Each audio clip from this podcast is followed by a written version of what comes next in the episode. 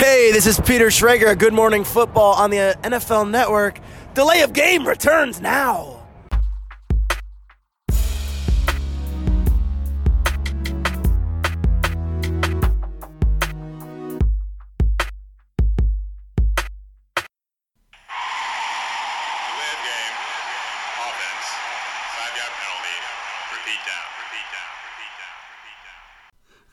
Die schlechten Nachrichten gibt es zuerst. Es ist die letzte Episode vor der Sommerpause. Äh, ja, Delay of Game, Ausgabe 79 an diesem Dienstagabend. Es ist der, ich muss nochmal gucken, ich glaube der 4. Juni, ja tatsächlich.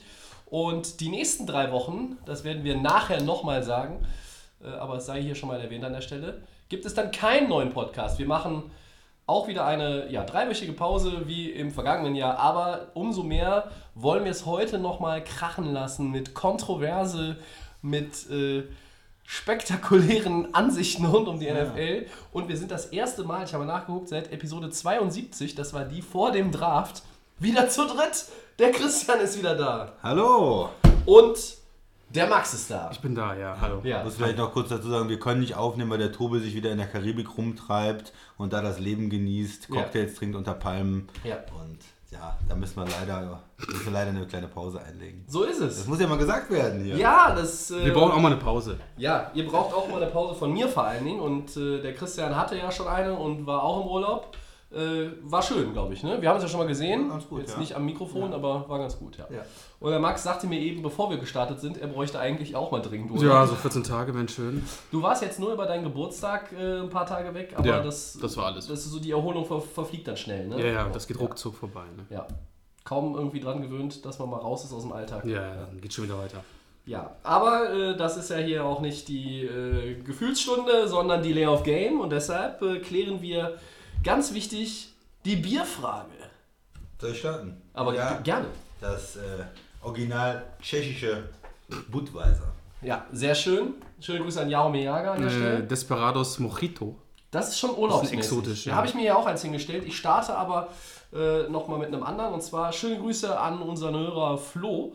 Der hat aus Peru mitgebracht das äh, Cusqueña, wenn ich das richtig ausgesprochen habe. Das ist ein Golden Lager im Döschen. Ich gucke mal, dass ich das irgendwie hier... Ja, wunderbar. Bricht schon fast auseinander. Ihr habt schon auf, wir stoßen an. Prost. Cheers. Prost. Ja, herrlich. Letzte Ausgabe, da wird nochmal richtig ähm, zum Bier gegriffen. So sieht's aus. Ja. Ähm, was soll man sagen? Wir starten mit den Headlines. Es geht los. Ja, Headline-mäßig sieht es natürlich jetzt aktuell nicht ganz so rosig aus, äh, nicht ganz so rosen aus in der NFL. Ähm, Schönes wir Wortspiel, Tobi. kreieren unsere eigenen, unsere eigenen Headlines. Der Christian freut sich schon wie Bolle auf die erste. Giants Running Back. Saquon Barkley lobt seinen neuen Quarterback Daniel Jones für seine bisherigen Trainingsleistungen. Ähm, glaubt ihr mit ein paar Wochen Abstand zum Draft inzwischen daran, dass Jones ein guter Pick der Giants war und er tatsächlich mindestens der zweitbeste Quarterback des Jahrgangs ist?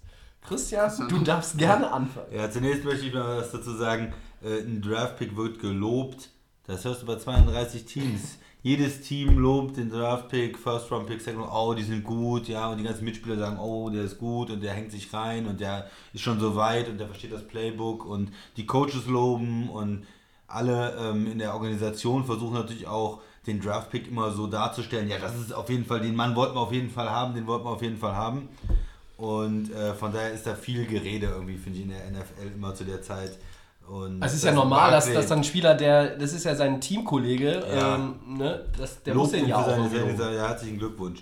Also mich, äh, ich möchte erstmal sehen, wie der spielt, der Daniel Jones in der, bei den Giants äh, in der NFL. Ich bin von dem Pick äh, nicht überzeugt und Nach auch wie nicht, vor nicht. nicht überzeugter als beim Draft. Nö, und ich glaube auch nicht, dass er der zweitbeste Quarterback des Jahrgangs ist. Und äh, ja, wird man sehen, wie er spielt. Max, glaubst du, ähm, dass die Giants da irgendwie, hast du so eine andere Meinung jetzt auch dazu oder bist du da immer noch skeptisch oder wie sieht das bei dir aus? Ähm, ja, sie haben ja Haskins nicht genommen. Da hatten wir ja alle spekuliert damals. Und Wir hatten noch ja Haskins ähm, Daniel ja. Jones geworden. Äh, Allem, was soll sich jetzt geändert haben vom Draft bis jetzt, dass deine Meinung sich ändert? Du hast ihn ja Genau. nicht gesehen, denke ich mal. Ähm, Ne? Oder? man, hat, man guckt ein bisschen die OTAs, was auf NFL.com zu sehen ist, mit ein paar Video-Highlights. Also man kann natürlich noch nicht viel sagen, was jetzt ist. Dass Barkley mit ihm natürlich gut zusammenspielen muss, ist natürlich auch für die Zukunft wichtig. Äh, er ist ja jetzt Sophomore und der Mann ist ja Rookie. Wann werden wir Daniel Jones überhaupt sehen? Ne? Das ist ja die Frage. Eli Manning ist äh, immer noch die Nummer 1, Ja. äh, solange er auch nicht verletzt ist. Und vielleicht wird es 2020, 2021 erst Von sein. den Giants hat man ja von geredet, vielleicht erst in zwei oder drei Jahren. Genau, hat Eli man Manning hat immer noch Power, der alte Mann, und äh, die kommen ja nicht von ihm los. Aber ist auch okay, man muss ja irgendwo sich gegenseitig auch ein bisschen pushen, auch den, den Rookie mal ein bisschen äh, hervorheben, ähm, damit äh, das auch ein, wie gesagt, ein guter Einstieg ist auch für ihn. Und bei den, bei den Trainingscamp wird man sehen, wie, wie er sich da schlägt. Das kriegen wir wahrscheinlich auch alle deutlich mit. Und dann sehen wir mal die ersten äh, Preseason-Spiele, wie er sich da, wie er da die Bälle wirft. Ne? Und dann schauen wir mal, wie es weiter aussieht. Also Daniel Jones, da wir ja, glaube ich, alle nicht so von den Quarterbacks so überzeugt waren im Draft, also mich interessiert es eigentlich jetzt kaum, dass Daniel Jones jetzt der Giants äh, Quarterback ist, weil ich einfach mit den Giants rechne, dass sie noch ein, zwei Jahre mit dem Eli gehen. Also ich glaube, bis wir die Frage beantworten können, ob er der mindestens zweitbeste Quarterback in dem Draft ist, wird es ein bisschen dauern, weil er möglicherweise 2019 dann oder höchstwahrscheinlich 2019 kein Regular Season Spiel als Starter absolvieren wird. Und Eli Manning ist auch im fortgeschrittenen Alter, glaube ich, physisch gut unterwegs. Ne, er hat ja nur einmal, einmal, Spiele, ne? einmal wegen Bob McAdoo nicht spielen dürfen. Ja. Ansonsten hat er immer gespielt, auch mit kleineren Verletzungen. Das muss man ihm ja auch mal hoch anrechnen. Ja. Er hat zwei Super Bowls gewonnen. Und ähm, das war so das Stichwort ja auch auch bei. Super Bowl MVP geworden. Ah, ich Ah, nicht. der Super Bowl Es waren MVP. eigentlich immer die Defense und die Receiver, ne? Wenn, wenn überhaupt. Ich weiß gar nicht. Ich war Strahan, glaube ich, einmal da sogar. und ich glaube, der Christian eruiert das gerade nochmal, weil das haben wir jetzt nicht, nicht auf. Entschuldigung, ich hab auf dich die wieder rausgebracht. Nee, kein Problem, kein ich Problem. Also, äh, ich wollte eigentlich zu dieser Aussage von Saquon Barkley. Er Ja. sagte die Tage, jeder hat etwas über Daniel Jones zu sagen und sagt, er war ein oder ist ein schlechter Pick. Aber wenn er zwei Super Bowls gewonnen hat, werden alle sagen, er war ein guter Pick. Er hat im Training richtig aufgedreht, ich glaube an ihn. Also dieses Bowls gute, ne? gute Trainingsleistung, ich glaube an ihn, das ist ja das, was, glaube ich, man als, äh, als Teammate dann auch da sagen sollte und auch sagen muss. Das ist ja ganz logisch.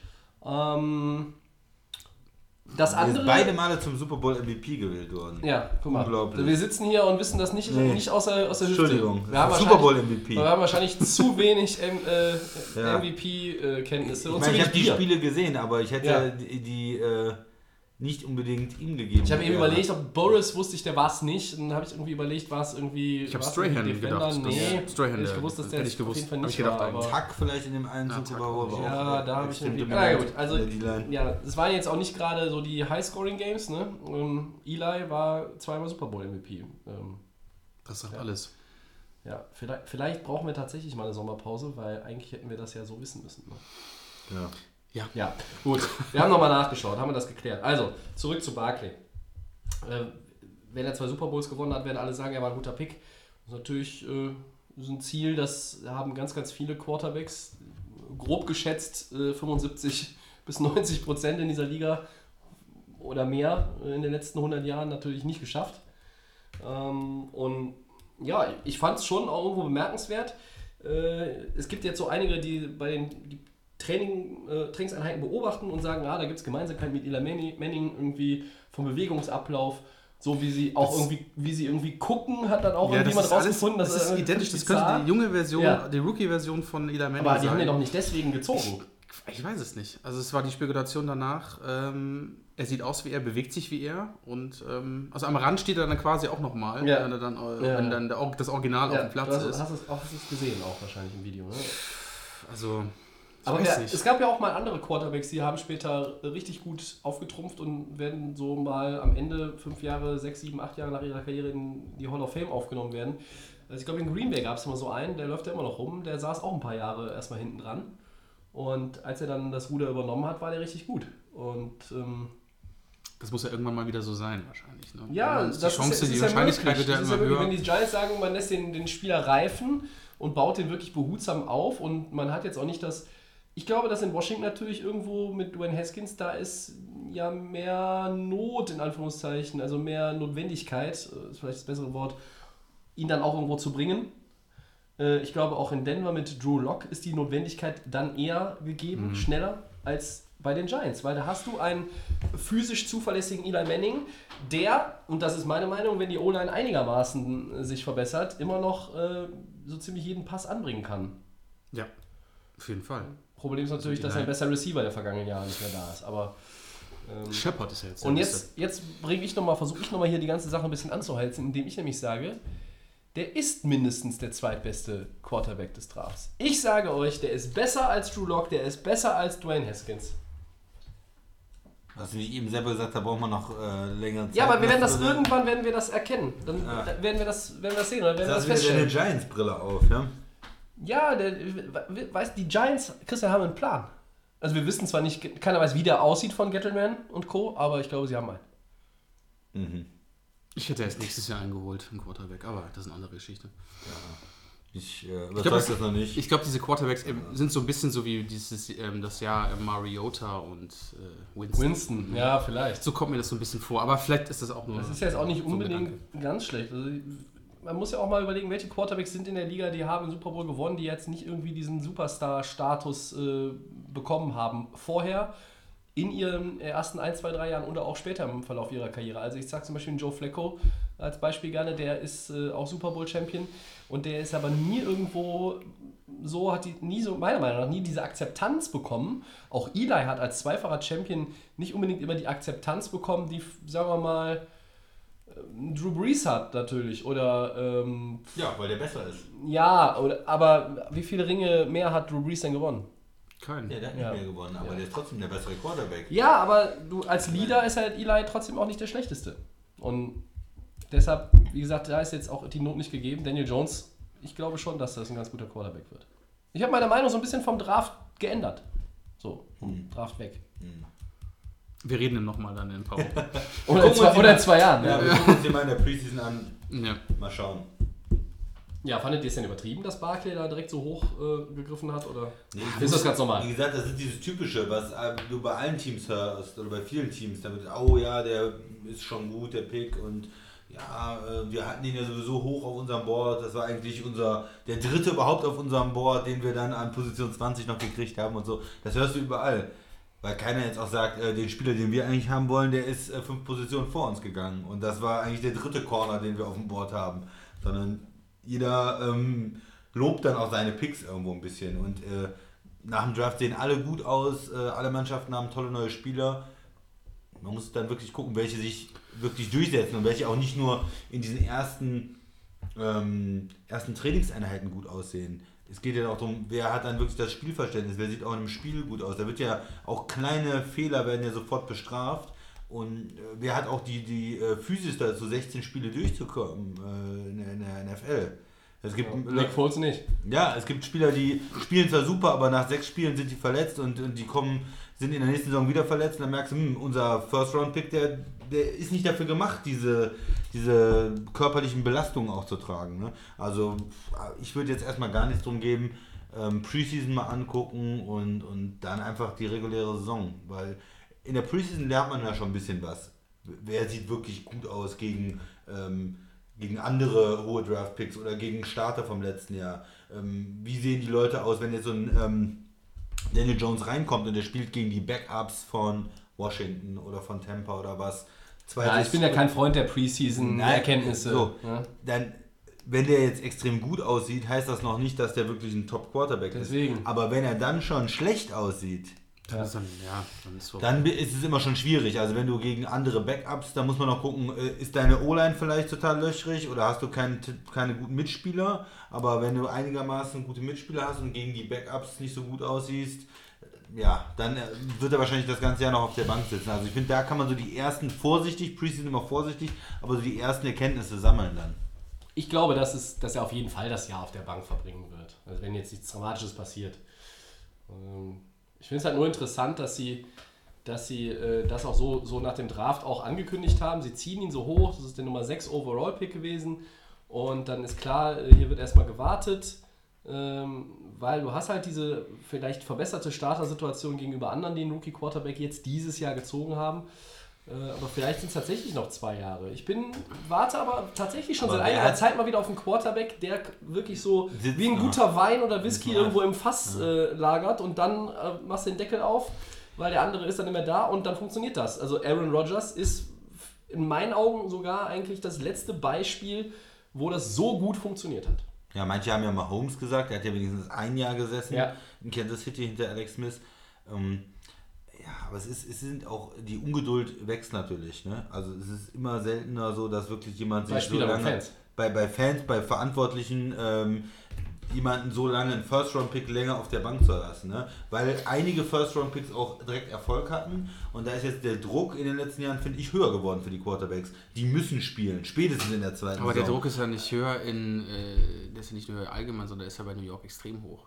Und bei New York nochmal besonders. bei den klar. Giants, du hast immer diesen, diesen Diese Medien noch mal, diesen ne? Medien plus Diese du hast Stadt. diesen, diesen Quarterback, der jahrelang nur bei den Giants gespielt hat, der einige Titel geholt hat für New York und die New Yorker Fans sind heiß und die wollen, dass dieser junge Mann dann oder der Erwartungsdruck für ihn ist wieder riesig Ja. sein. Du sagst, Ja. ein Jahr hängt er dann auf der Bank. Das kann schon wieder vielleicht auch schon zu spät sein und das kann vielleicht schon wieder ein Jahr hinten, hängt er schon wieder hinterher. Also für, ich glaube, für ihn ist es gar nicht so leicht, dann in diese Fußstapfen zu treten. Vielleicht will er es auch gar nicht. Man weiß es einmal nicht. Ne? Also, Naja, also das Wollen ist ja, wollen- das Thema, aber du, aber du, du willst ja in NFL Verantwortung. Du wirst aber schon extrem verglichen. Du, er sieht von den Medien, er sieht aus wie er, er, er bewegt sich schon wie er. Ähm, die Erwartung ist, ja, ähm, das ist, das kann, wer weiß, wie Daniel Jones, wie, wie, wie der mit der Psyche da klarkommt. Ich glaube, ne? das Problem ist nur für Daniel Und- Jones, Max, wenn er irgendwann so- genauso viel äh, äh, Scheiße in, den, in der äh, örtlichen Presse abbekommt wie Eli Manning. Dann wird es schwierig. Dann wird, ja natürlich, das kommt natürlich auch noch on top. Also diese, diese, diesen, diesen Druck will ich im Moment auch nicht haben wollen. Ich finde es interessant, auch wie die, die Giants haben jetzt nicht gesagt, ähm, wir spielen mit Eli und äh, wenn der, oder mir ist es zumindest nicht bekannt, dass sie gesagt haben, wenn wir nicht mehr in den Playoffs sind, dann starten wir den Rookie oder solche Sachen. Ne? Nö, also Also die gibt's Chancen, keine- ja, das, das stimmt. Ja. gibt nicht, keine, nicht, da ja. gibt es noch keine Abstufung, dass sie ihn irgendwann bringen wollen, weil Das eigentlich macht nicht. das ja, sag ich mal, wenn sie nach Woche 10, 11 äh, nicht mehr in den Playoff-Rennen sind, würde man ja eigentlich sagen, hey, gib dem jungen Mann mal ein bisschen Spielpraxis. Am Ja, Ende der Saison, lass den ein bisschen reinkommen. Ne? Vielleicht wäre es da auch mal sinnvoll, dann so ein Quarterback wie Eli, der dann schon recht alt ist und auch dann für nichts mehr spielt, wenn sie nicht mehr in die Playoffs kommen können, zu sagen, komm, Mhm. hast vielleicht eine kleine Verletzung, bleib mal draußen. Deine, ähm, diese Konse, ähm, diese Serie mit den, äh, mit den auffolgenden äh, Starts, äh, die ist ja eh jetzt unterbrochen Ja. gewesen. Und von daher ist es auch für Eli vielleicht nicht mehr so schlimm zu sagen, okay, komm, jetzt ist Ja, Woche ja. 13. Ja, aber- äh, mal- ihr zwickt in der Wade und da ist der Rookie und komm. Aber das könnte dann auch vielleicht sogar die Staffelübergabe sein, die ganz heimlich still und leise vonstatten Ja. geht. Und wenn du nicht mehr in den Playoffs bist, vielleicht macht er vier, fünf Spiele und vielleicht sprechen wir in Woche 17 dann über den letzten Sta- NFL-Start von Eli Manning, weil dann quasi die, dass die Botschaft ist oder vielleicht auch schon mal öffentlich verkündet wurde, Du spielst jetzt noch einmal, das, das einmal ist und es. dann Und ja. Eli sagt, okay, ich, ich, gehe in Rente. Eli hat in meinen Augen jetzt auch nicht mehr so wahnsinnig viel zu beweisen. Er hat zwei Ringe. Na, er muss nicht mehr viel machen. Ne? Ja, warum sollte er jetzt nochmal irgendwo anders hingehen? Irgendwo anders wird er, glaube ich, nicht mehr spielen und äh, das hätte vielleicht letztes Jahr mal so, ne, da gab es ja auch mal diese Connection Die nach Jacksonville Jacksonville, wegen ja, Tom ja, Coughlin ja. und so. Das ist, ich glaube, der Zug ist abgefahren und äh, ich glaube, dass Eli jetzt das Ganze auch ein bisschen anders äh, angeht. Einerseits, wie du sagst, dieser Streak, das bedeutet ja äh, gerade dann auch Sportlern in den USA immer, äh, immer, viel, ja. immer sowas. Ne? Und das ist erledigt. Äh, zwei Ringe sind auch am, an der Hand und du hast ähm, Man muss auch ehrlich sagen, er hat ja auch jetzt letztes Jahr zum Beispiel nicht so gut gespielt, dass andere Teams Schlange stehen und sagen, Nein. den müssen wir jetzt nochmal unbedingt verpflichten. Nee. Er ist wie Peyton damals äh, jemand, der bringt uns vielleicht zum Super Bowl sofort, Ja. sondern er braucht ja auch schon talentierte ja, Mitspieler, Roster, um überhaupt äh, in die Playoffs zu kommen. ne? Er ist jetzt keiner mehr, in meinen Augen kein Quarterback, der das Team alleine trägt. Kein Drew Brees.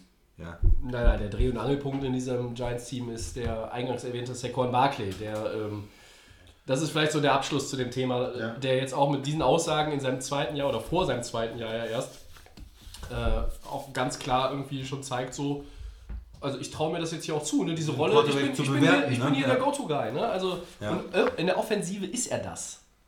Ich glaube, dass er, Saquon Barkley, ist, wenn nichts dazwischen kommt, äh, Face of the Franchise. Im Moment ja. Ich, glaub, Also ja, ich glaube, ich glaube dass er es jetzt wird. Äh, Er wird dieses, dieses, diesen Vorher Titel quasi von Eli. ja, ja, er wird diesen Titel von Eli Ja, oder Odell oder wenn man sich geteilt, ich glaube, den wird er sich so langsam gänzlich auf seine Seite des Tisches ziehen. Und äh, wenn dann ein Jones auch äh, möglicherweise zwei Jahre sitzt, äh, Muss der dann erstmal kommen, ne? ja, und, und wenn Saquon Barkley möglicherweise 2021 einer der dominantesten Running Backs oder der dominanteste Running Back der Liga ist, möglich, ähm, dann macht das vielleicht dann auch einen Einstieg für einen äh, Daniel Jones irgendwo leichter. Nur mit einem, Ja. nur mit einem Running Back.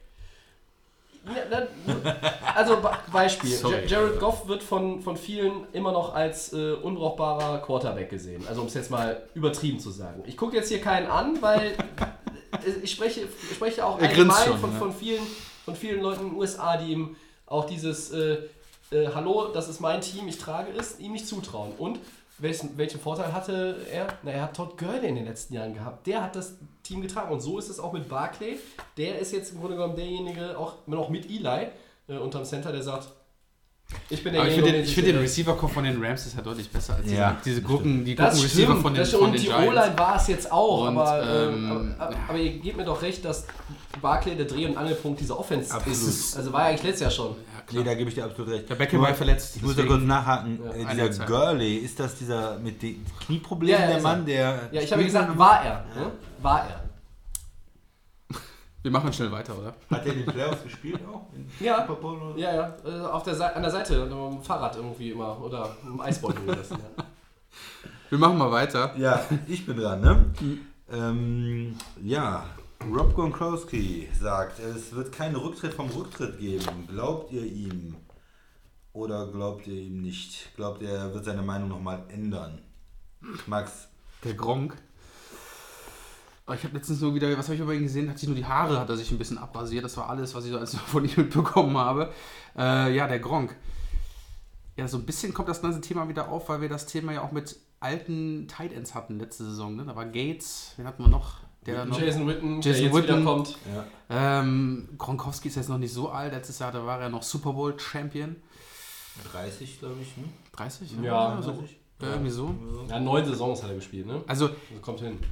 Gronk ist ja Medien, mediengeil, das haben wir ja schon vor ein paar Wochen auch gesagt. Ähm, der ist ja, hat ja irgendwo ein bisschen seine Finger drin, irgendwo bei irgendwelchen Reportagen. Das heißt, irgendwie auch bei, äh, beim Wrestling ist er drin. Also beim Gronk sage ich niemals nie. Ich könnte mir vorstellen, dass er irgendwie sagt, er hat wieder irgendwie extremst Bock, vielleicht sogar wieder mit den Patriots irgendwo so ein bisschen die, die NFL-Liga ein bisschen zu ärgern.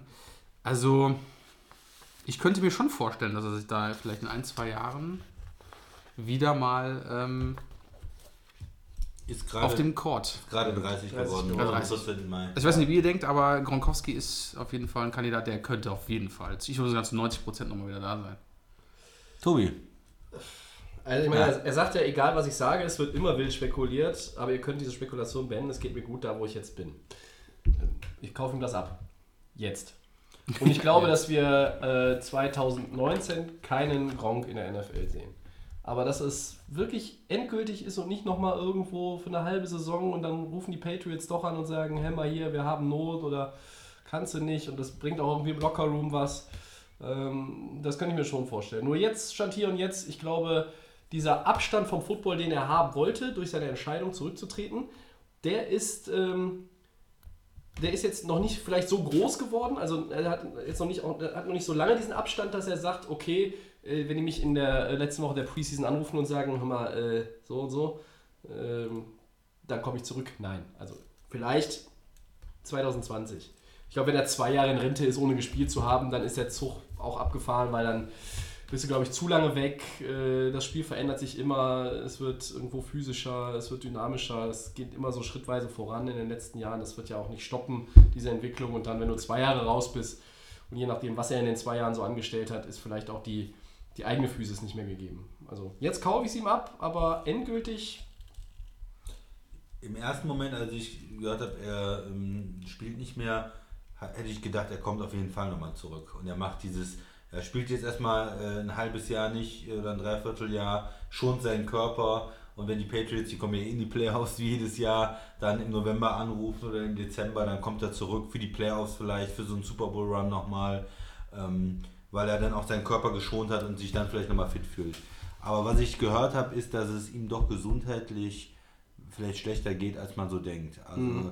ähm, man liest dann schon, der hat ja diese Rückenoperation schon in seiner College-Zeit gehabt und es war immer klar, dass er wahrscheinlich nicht so lange spielt wie andere große Gonzalez. äh, Stars, äh, Ja. wie andere große Tight Ends, sondern dass bei ihm, er ist physisch extrem dominant, super Blocker, super Receiver, aber er hat, kann nicht diese, diese extrem lange Karriere haben, weil er einfach äh, der Körper da zu viel mit Verletzungen zu kämpfen hat. Und wir haben es ja auch in den letzten Jahren immer wieder gesehen. Was ich gehört habe gelesen habe, ist halt, dass er wieder kurz vor einer weiteren Rücken-OP stand jetzt und, und da der gesundheitliche Druck doch enorm ist, aufzuhören und nicht noch weiter Football zu spielen, um sich nicht noch mehr kaputt zu machen, sag ich Ja. jetzt mal.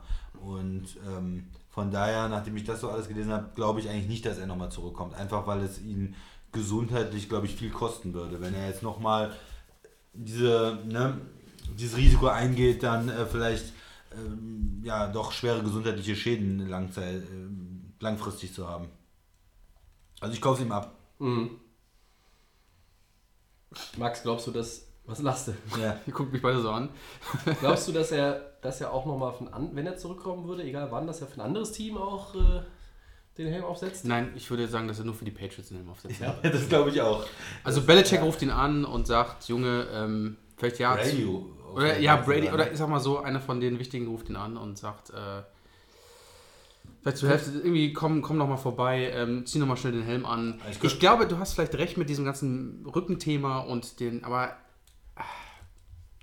Der war ja letztes Jahr auch so- schon in manchen Spielen in der Saison deutlich eingeschränkt. Ja, so von ja. der Dynamik hat man das schon gesehen. Er wirkte ja irgendwie wie so ein, äh, immer wie so ein Cyborg und jetzt sah man ihm schon an, so, oh, dem ist ein Arm abgeschlagen worden und ein Bein so ein bisschen. Ja, also er hat ja so ein bisschen sich da menschlicher durchge- geworden. gehumpelt, gegronkelt. Er hat auch ne? viele Spiele gegeben, wo er quasi verstärkt oder deutlich sichtbar auch verstärkt und, und hauptsächlich als Blocke, Ja. Blockendatei eingesetzt wurde, dass er auch gar keine Rolle groß gespielt hat im Gameplan, was die, Ja, haben was die, nur was die ähm, den, den für Job wichtige als- Spiele als quasi raus, Passempfänger, haben ja. gesagt, okay, für wichtige Spiele benutzen wir dich und für die Playoffs und für die anderen Spiele, die versuchen wir ohne dich zu gewinnen, mehr oder weniger, damit du dich nicht direkt in Woche 5 in einem unwichtigen Spiel verletzt. Ne? So ein bisschen hatte man Also ich glaube, Gefühl. zwei oder drei Jahre, wenn er da raus wäre, hast du vollkommen recht, Mhm. ist es, glaube ich, zu lange.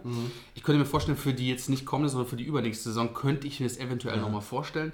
Ich glaube, es hat aber sehr viel mit dem Gesundheitszustand zu tun und Ja. wo setzt man ihn überhaupt ein? Wenn er als Blocker auch natürlich gefährlich, aber ich glaube, länger als zwei Jahre aus der NFL.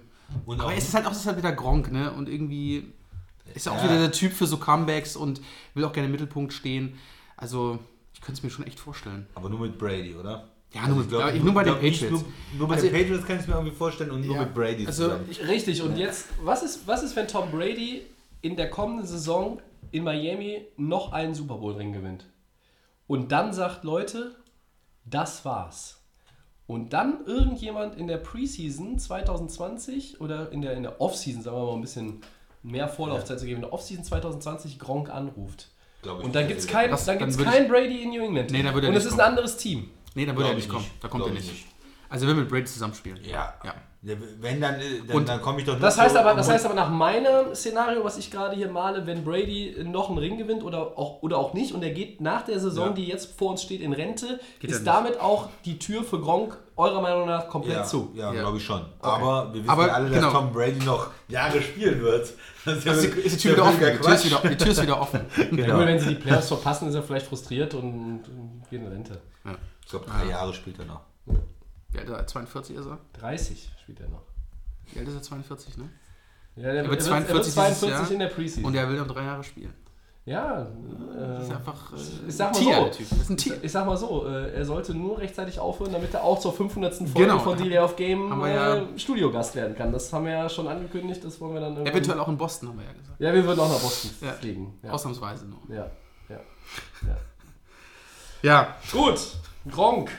Aber ich finde es schon bei anderen Spielern würde man, glaube ich, nicht groß drüber diskutieren. Das ist auch kein, kein Thema, irgendwie, was länger als 30 Sekunden behandelt wird. Aber bei ihm, ist der ist es dann auch wert. Ne? Und das das, lohnt sich schon. Und dann denkt man vielleicht schon mal ein bisschen drüber nach und sagt sich, Hä, never say never. ich mach mal weiter. Wir machen ein kurzes GFL-Update. Oh ja. Äh, Hildesheim und Braunschweig sind im Norden ohne Punktverlust vorne. Mhm. Im Süden ist Schwäbisch wenig überraschend vorn. Am Tabellenende im Norden und ohne Punkte stehen leider unsere Düsseldorf Panther, Tobi. Hast du da ein Update für uns? Wie sieht's aus hier in der GFL? hier? Ja, äh, also bisher ist der Saisonverlauf in der GFL mit wenigen Überraschungen äh, daher Braunschweig vorne ist. äh, Also ja. Braunschweig, ähm, Hildesheim war so ein bisschen vor der Saison ein Geheimtipp und die haben sich, ähm, haben sich enorm verstärkt. Sie haben ja mit ähm, Casey Theriot, dem US-Amerikaner, der viermal mit Braunschweig ähm, GFL-Meister wurde, der war ein Jahr quasi auch äh, im, im Gronk-Zustand und ist dann zurückgekommen. Nach Hildesheim hat sich ihn im Winter äh, schon geschnappt, haben, glaube ich, da sind extra noch nach in die USA geflogen ähm, und haben ihn dann überredet, aus, ja, zurückzukommen und zu ihnen äh, zu kommen. Und ja, die sind jetzt äh, aufgrund des besseren ja, Punkteverhältnisses, äh, 10-0 Punkte, 10-0 Punkte, aber er hat mehr Punkte erzielt als, als Braunschweig. Die haben jetzt schon zweimal die Panther auch ähm, äh, auseinandergebaut. Also Hildesheim ist richtig gut. Und Dresden ist als Dritter jetzt auch keine Überraschung. Und im Süden ja Schwäbisch Hall, äh, gefolgt von Frankfurt. Stuttgart, ja, äh, dass die da dabei sind mit 8-2, aber ähm, jetzt vielleicht auch noch nicht so ganz viele Topspiele gehabt. Schwäbisch Hall ähm, ist natürlich äh, gerade auch im im, im Begriff, im Begriff äh, deutsche Sportgeschichte zu schreiben. Wenn ich das richtig im Kopf habe, haben sie am Wochenende ihren 40. Sieg in Folge gefeiert. In allen Mannschaftssportarten in Deutschland gibt es eine Mannschaft, die heißt THW Kiel, die spielen Handball. Und die haben es mal geschafft, 40 Spiele in Folge in der Liga zu gewinnen, saisonübergreifend. Und diesen Rekord werden die Schwäbisch Hall Unicorns jetzt in ihrem nächsten Spiel aller Voraussicht nach brechen. Also das ist vielleicht so eine kleine Randnotiz, die das auch mal einordnet, wie dominant dieses Team im Süden ist. Ich glaube aber, oder würde dir widersprechen, im Norden wären sie genauso dominant. Vermutlich, ja. Frankfurt Ja. Universe ist vielleicht der etwas schlechtere äh, Top-Kontrahent im Vergleich zu den Braunschweig Lions. Ja, ja, Aber jetzt- wenn ich vielleicht, jetzt- vielleicht, sind sie, vielleicht sind sie nicht äh, dann mit 40 Siegen in Folge unterwegs im Norden, Ja. aber dass sie da ähm, mindestens gleich Ja, auf werden, ist ja. Werden auch vorne natürlich da. Ja. Ja, und bei den Panthern, das ist schnell erzählt, die machen so viele Fehler, die kassieren einen Haufen Strafen und haben noch nicht einmal mehr als 17 Punkte erzielen können. Und das ist dann, wenn man 43 im Schnitt zulässt, eine ganz einfache Rechnung, dann gewinnst du kein Spiel. Das passt irgendwo nicht, ne? Das 17 passt überhaupt 43 nicht. im Und Schnitt. Hier ist natürlich die, die finanziellen Möglichkeiten sind nach dem Aufstieg äh, in Düsseldorf nicht so, dass man, dass man wirklich da in Richtung Playoffs angreifen kann. Wenn alles gut funktioniert, jedes Rad greift in das andere, haben sie gesagt. Wer weiß, ob man vielleicht Vierter werden kann, dann kommst du vielleicht gegen Hall im Viertelfinale, belohnt sich damit, dass du so ein, so ein Viertelfinalspiel bekommst in den Playoffs. Das ist völlig utopisch, das haben die ersten Spiele gezeigt. Sie haben auch nur starke Gegner gehabt, zweimal Hildesheim. Sie haben gegen Kiel verloren, sie haben gegen Dresden und Potsdam verloren. Aber sie haben zum Beispiel auch noch nicht gegen Braunschweig gespielt. Das sind, äh, wenn es da nicht mit dem Teufel zugeht, äh, zwei sichere Niederlagen. Ja. Und du hast, äh, Köln hat jetzt einmal gewonnen in Kiel. Berlin hat zwar auch null Punkte, hat aber erst dreimal gespielt und äh, die Düsseldorf Panther schon fünfmal. Und du hast die nächsten drei Spiele gegen Köln und zweimal gegen die Berlin Rebels. Und da musst du was holen. Weil sonst bist du schon vor der Sommerpause in der GFL. Aber danach die Spiele auch gegen, gegen, gegen Kiel und dann nochmal die Monarchs. Also, Ja, also Kiel spielt zu Hause ja. auch und die sind jetzt natürlich auch nach ihrer Insolvenz und die sind nicht mehr, nicht mehr den starken Kader, wie sie in der Vergangenheit hatten. Ich will jetzt nicht sagen, die sind zu packen, aber die sind natürlich jetzt auch nicht mehr ganz so dominant wie jetzt die Invaders, die so ein bisschen den Platz der Baltic Hurricanes ja eingenommen haben, so wie es aussieht. Also für die Panther kommen jetzt so die Wochen der Wahrheit, kann man sagen. Äh, Also eins, am besten sogar zwei sollte man schon gewinnen, sonst wird es äh, mit dem Klassenerhalt schwer. Und dann wirst du vielleicht zu so einem zwischen den Welten Team, ne? Zu gut für die zweite und dann irgendwo auch zu schlecht für die erste. Wir werden nach unserer Sommerpause sicherlich da auch nochmal ein Update zu schieben. Gut. ja. Ja, Segment 3. mehr Headlines haben wir nicht. Nee, Oh, haben wir wieder durch. viel geredet. Ja, Segment 3. Max, was, was machen wir in Segment 3 heute? Wir hauen einen raus. Das Du haben wir lange gesagt- nicht mehr gemacht. Ich hau einen raus. Das haben wir lange nicht mehr gemacht. Ähm, wir fangen mit der ersten Thema an. Welcher Running Back gewinnt 2019 den Rushing-Titel, Tobi? Hau mal einen raus. Damien Williams, Kansas City Chiefs. Okay, das ist einer. okay. Habe ich mir mal Ja. ausgeguckt. Das Puh. ist, das ist äh, wie ich es ja gerne nenne, habe ich auch schon lange nicht mehr sagen dürfen, eine High-Octane-Offense, ähm, die natürlich eigentlich sich total über den Pass definiert. Und sie haben auch noch Carlos Hyde als erfahrenen Running Back dazugeholt. Und Patrick Mahomes traue ich auch wieder eine absolut bombenmäßige Saison zu. Aber ich sag jetzt einfach mal, weil das Segment auch so heißt, ich hau einen raus und sage Damian Williams. Nicht schlecht. Guckt euch, mal, guckt euch mal die Liste vom letzten Jahr an. Ich wusste gar nicht, dass da Chris Carson die 5 war und Joe Mixon, die Mixon, 4. ja, obwohl Mixon sogar verletzt war oder so. Ja. Ja, der war verletzt. Okay, Damon Williams ist. Damien Williams. Das ist ein, ich habe einen vorgelegt. So, jetzt seid ihr Christian, dran. Machen wir weiter. Ja, ich habe mich da ähm, auf ein Team eingeschossen. Ich gucke mir immer Teams an, die nicht so eine gute Defense haben. Die, das heißt, die müssen in der Offense viel machen. Dann aber gehen die über den Pass oder über den Lauf, die vielleicht nicht so einen guten Quarterback haben, würde ich immer sagen. Und die viel in die O-Line investiert haben. Ja. Und äh, da gehe ich mal äh, mit Barkley von den Giants. Ui, ui, ui. Okay, ja. ja, äh, Ich haben, erwartet, dass den einer von euch nimmt. Ja. Argumentation ist so, die haben äh, Beckham abgegeben, das heißt, äh, da ist receivermäßig natürlich nicht mehr so viel los. Du hast Eli, ein Quarterback, der auch nicht einer der besten im Moment der Liga ist. Ja, der wird hier nicht 4.500 Passyards auf, auf den Boden schmeißen. Und du hast dann, eine ne? Defense, die nicht so besonders gut ist, wo du vielleicht sagen musst, okay, äh, da kann man natürlich immer argumentieren, man ist vielleicht in, äh, in, in Spielen mit viel Punkten und muss werfen. Die andere Überlegung wäre zu sagen, ich muss die Defense beschützen und muss gucken, dass ich das Spiel Lange Drives. lange Drives, viel laufe, Meine viel Defense Zeit- ausgeruht ist. viel Zeit von der Uhr nehmen, um da überhaupt eine Chance zu haben. Von daher denke ich, du hast gesagt, er ist das Gesicht von dem Team. New York muss laufen, Barkley muss eine starke Mhm. Saison laufen. haben, die werden laufen. Er war letztes Jahr ähm, bärenstark. Da war ja schon Und- die 2. Von daher äh, gehe ich mal mit ihm. Ich gehe mit jemand ganz anders und zwar mit einem Team, was auch sehr gerne läuft. Und zwar die Jungs aus Carolina. Und zwar mit Christian McCaffrey gehe ich. Oh, das ist ein, das ist Ähm, ein netter Pick. Eigentlich ein Vielleicht, Receiver, oder? Äh, ja, weil. Saquon Barkley ist auch ein Receiver aus dem Das Backfield, einzige ne? Problem sehe ich, dass sein Quarterback vielleicht äh, ihm die Yards wegnimmt. Äh, aber Wer ist das Christian nochmal? Äh, Christian, wer ist Yo, noch der man. Quarterback? Man. Panthers. Newton, entschuldige mal. Gottes Yo, Willen. man. Auch ein Cam Newton. Ja. Äh, Christian McCaffrey, letztes Jahr 1098 Yards gelaufen. ja. Und den sehe ich sogar dieses kommende Jahr noch stärker. Ja. Ähm, bei den Panthers ist nicht viel los. Es ist ja immer diese One-Man-Show. Ich beschwere mich ja jedes Jahr drüber. Aber ich glaube, dass Christian McCaffrey dieses Jahr, der war schon, ich glaube, das ist in seinem dritten Jahr, wenn ich mich nicht oder viertes. Aber also meinst du wirklich, dass er den Rushing-Title bekommt, dass Ja, er noch ich- mehr laufen wird ich- und vielleicht weniger Receiving Yards hat? Oder ich glaube, dass wird der, er so der dass er so ein- 2300 all dass McCaffrey ein. Breakout-Jahr hat und dass ich ihn für den Rushing-Teil auf jeden Fall mit oben sehe. Finde ich nicht schlecht. Ja. Christian McCaffrey ist für mich so. Ich hatte auch noch guter überlegt, ob, ob, einer, äh, ob, ob ich Joe Mixon sage. Hm. Cincinnati ist halt ein Team, von dem erwartet ja keiner was, haben wir auch schon ein paar Mal angedeutet. Ähm, die haben ja einen neuen, neuen Head Coach, Zach Taylor, ne, auch so hier diese Suche nach dem nächsten Sean McVay, die überall jetzt gelaufen ist bei den Teams und da gilt er ja auch so ein bisschen, weil er auch eine Verbindung zu McVay hat, der vielleicht auch irgendwie so ein bisschen Mastermind werden kann, offensiv. Vielleicht ist dann ein Mixon auch, der davon profitiert. Aber ich finde den Damian Williams-Pick irgendwie ein bisschen verrückter, deshalb bleibe ich bei dem. Ja. Ja, vielleicht ist auch Cincinnati, es ist ja immer das Team, was man da in der äh, North auch irgendwo vielleicht unterschätzt, ne? Ja, Ja. Dalton, der ist nicht so sexy und der war letztes Jahr verletzt. Und äh, naja, Green, Bei der Division verletzt. unterschätzt Ja, du vielleicht, ja, vielleicht unterschätzt man die auch ein bisschen. Ja, weil Ja. alle jetzt die Browns halten. Ja. Man denkt über die Steelers nach, die waren Ja. in der Offseason mit Brown und Bell und 1000 Ja. Moves und Smith äh, Schuster. Und Die sich aber auch gerade selber stark reden. Ne? Ja, Juju und- ist die Nummer 1 äh, bei den Receivern und James Conner kann der Featureback sein. Und ja.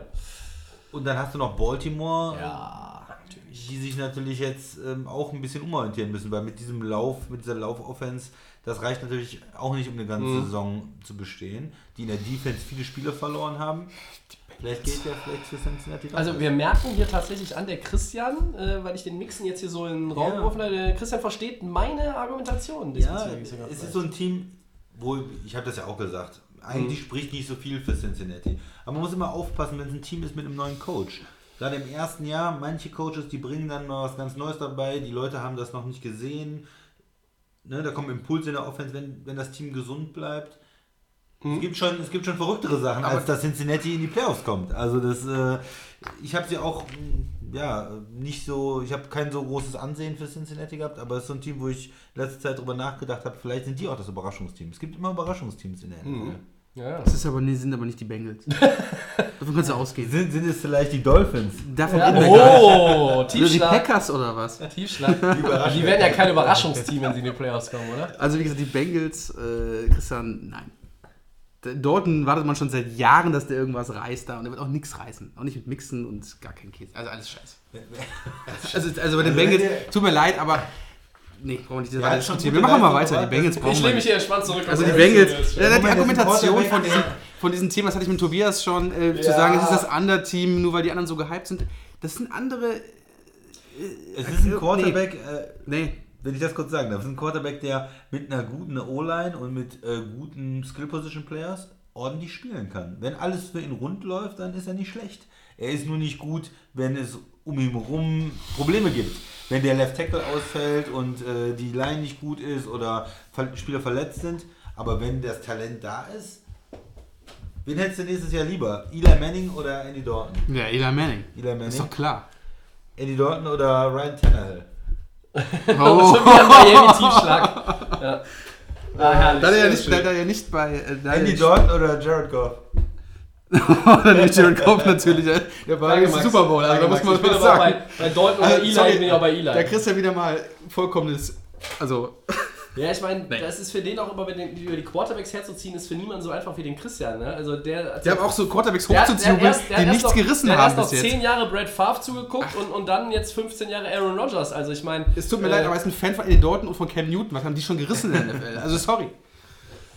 Ja, der, der Christian äh, ist bei, bei Quarterback-Bashing äh, ist er halt auch äh, Prime Position, ne? Wie gesagt, also wer, wer Green Bay-Fan ist, der hat da eigentlich nie Sorgen.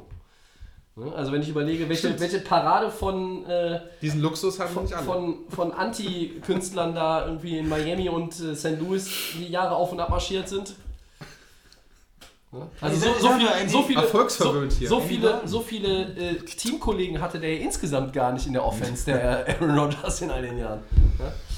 So viele Quarterbacks wie wir beide Für, da fürs haben. nächste Jahr Andy Dalton oder Lamar Jackson?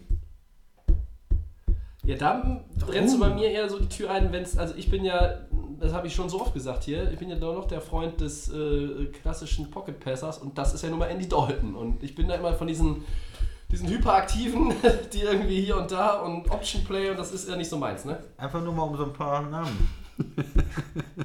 Hau weiter Andy raus, hau Dalton, weiter raus. Wir Rosen, könnten, wir hau könnten, weiter wir raus. könnten Andy Dalton auch zur festen Rubrik nach der Sommerpause machen. Ne? Das Und Andy Cam, Dalton Glücksrad. Cam, und Cam Newton dazu.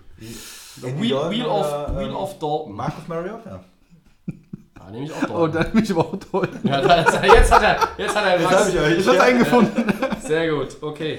Wollen wir, wollen wir einen weitermachen? Ja, bitte. Ja, Christian, dann hau mal einen raus. Beziehungsweise, Ja. was, was sollen wir raushauen, ist ja die Frage. Welches Playoff-Team von 2018 schmiert 2019 richtig ab? Max. Also wir reden jetzt, die auch in die Playoffs kommen? So? Also, Nee, die wir reden Von zwölf, Saison. die in den Playoffs waren 2018. Oh, ich habe so einige. 4-12 gehen. Na, richtig abschmieren kann ja auch sein, du warst Divisionssieger und gehst 7-9. Ja.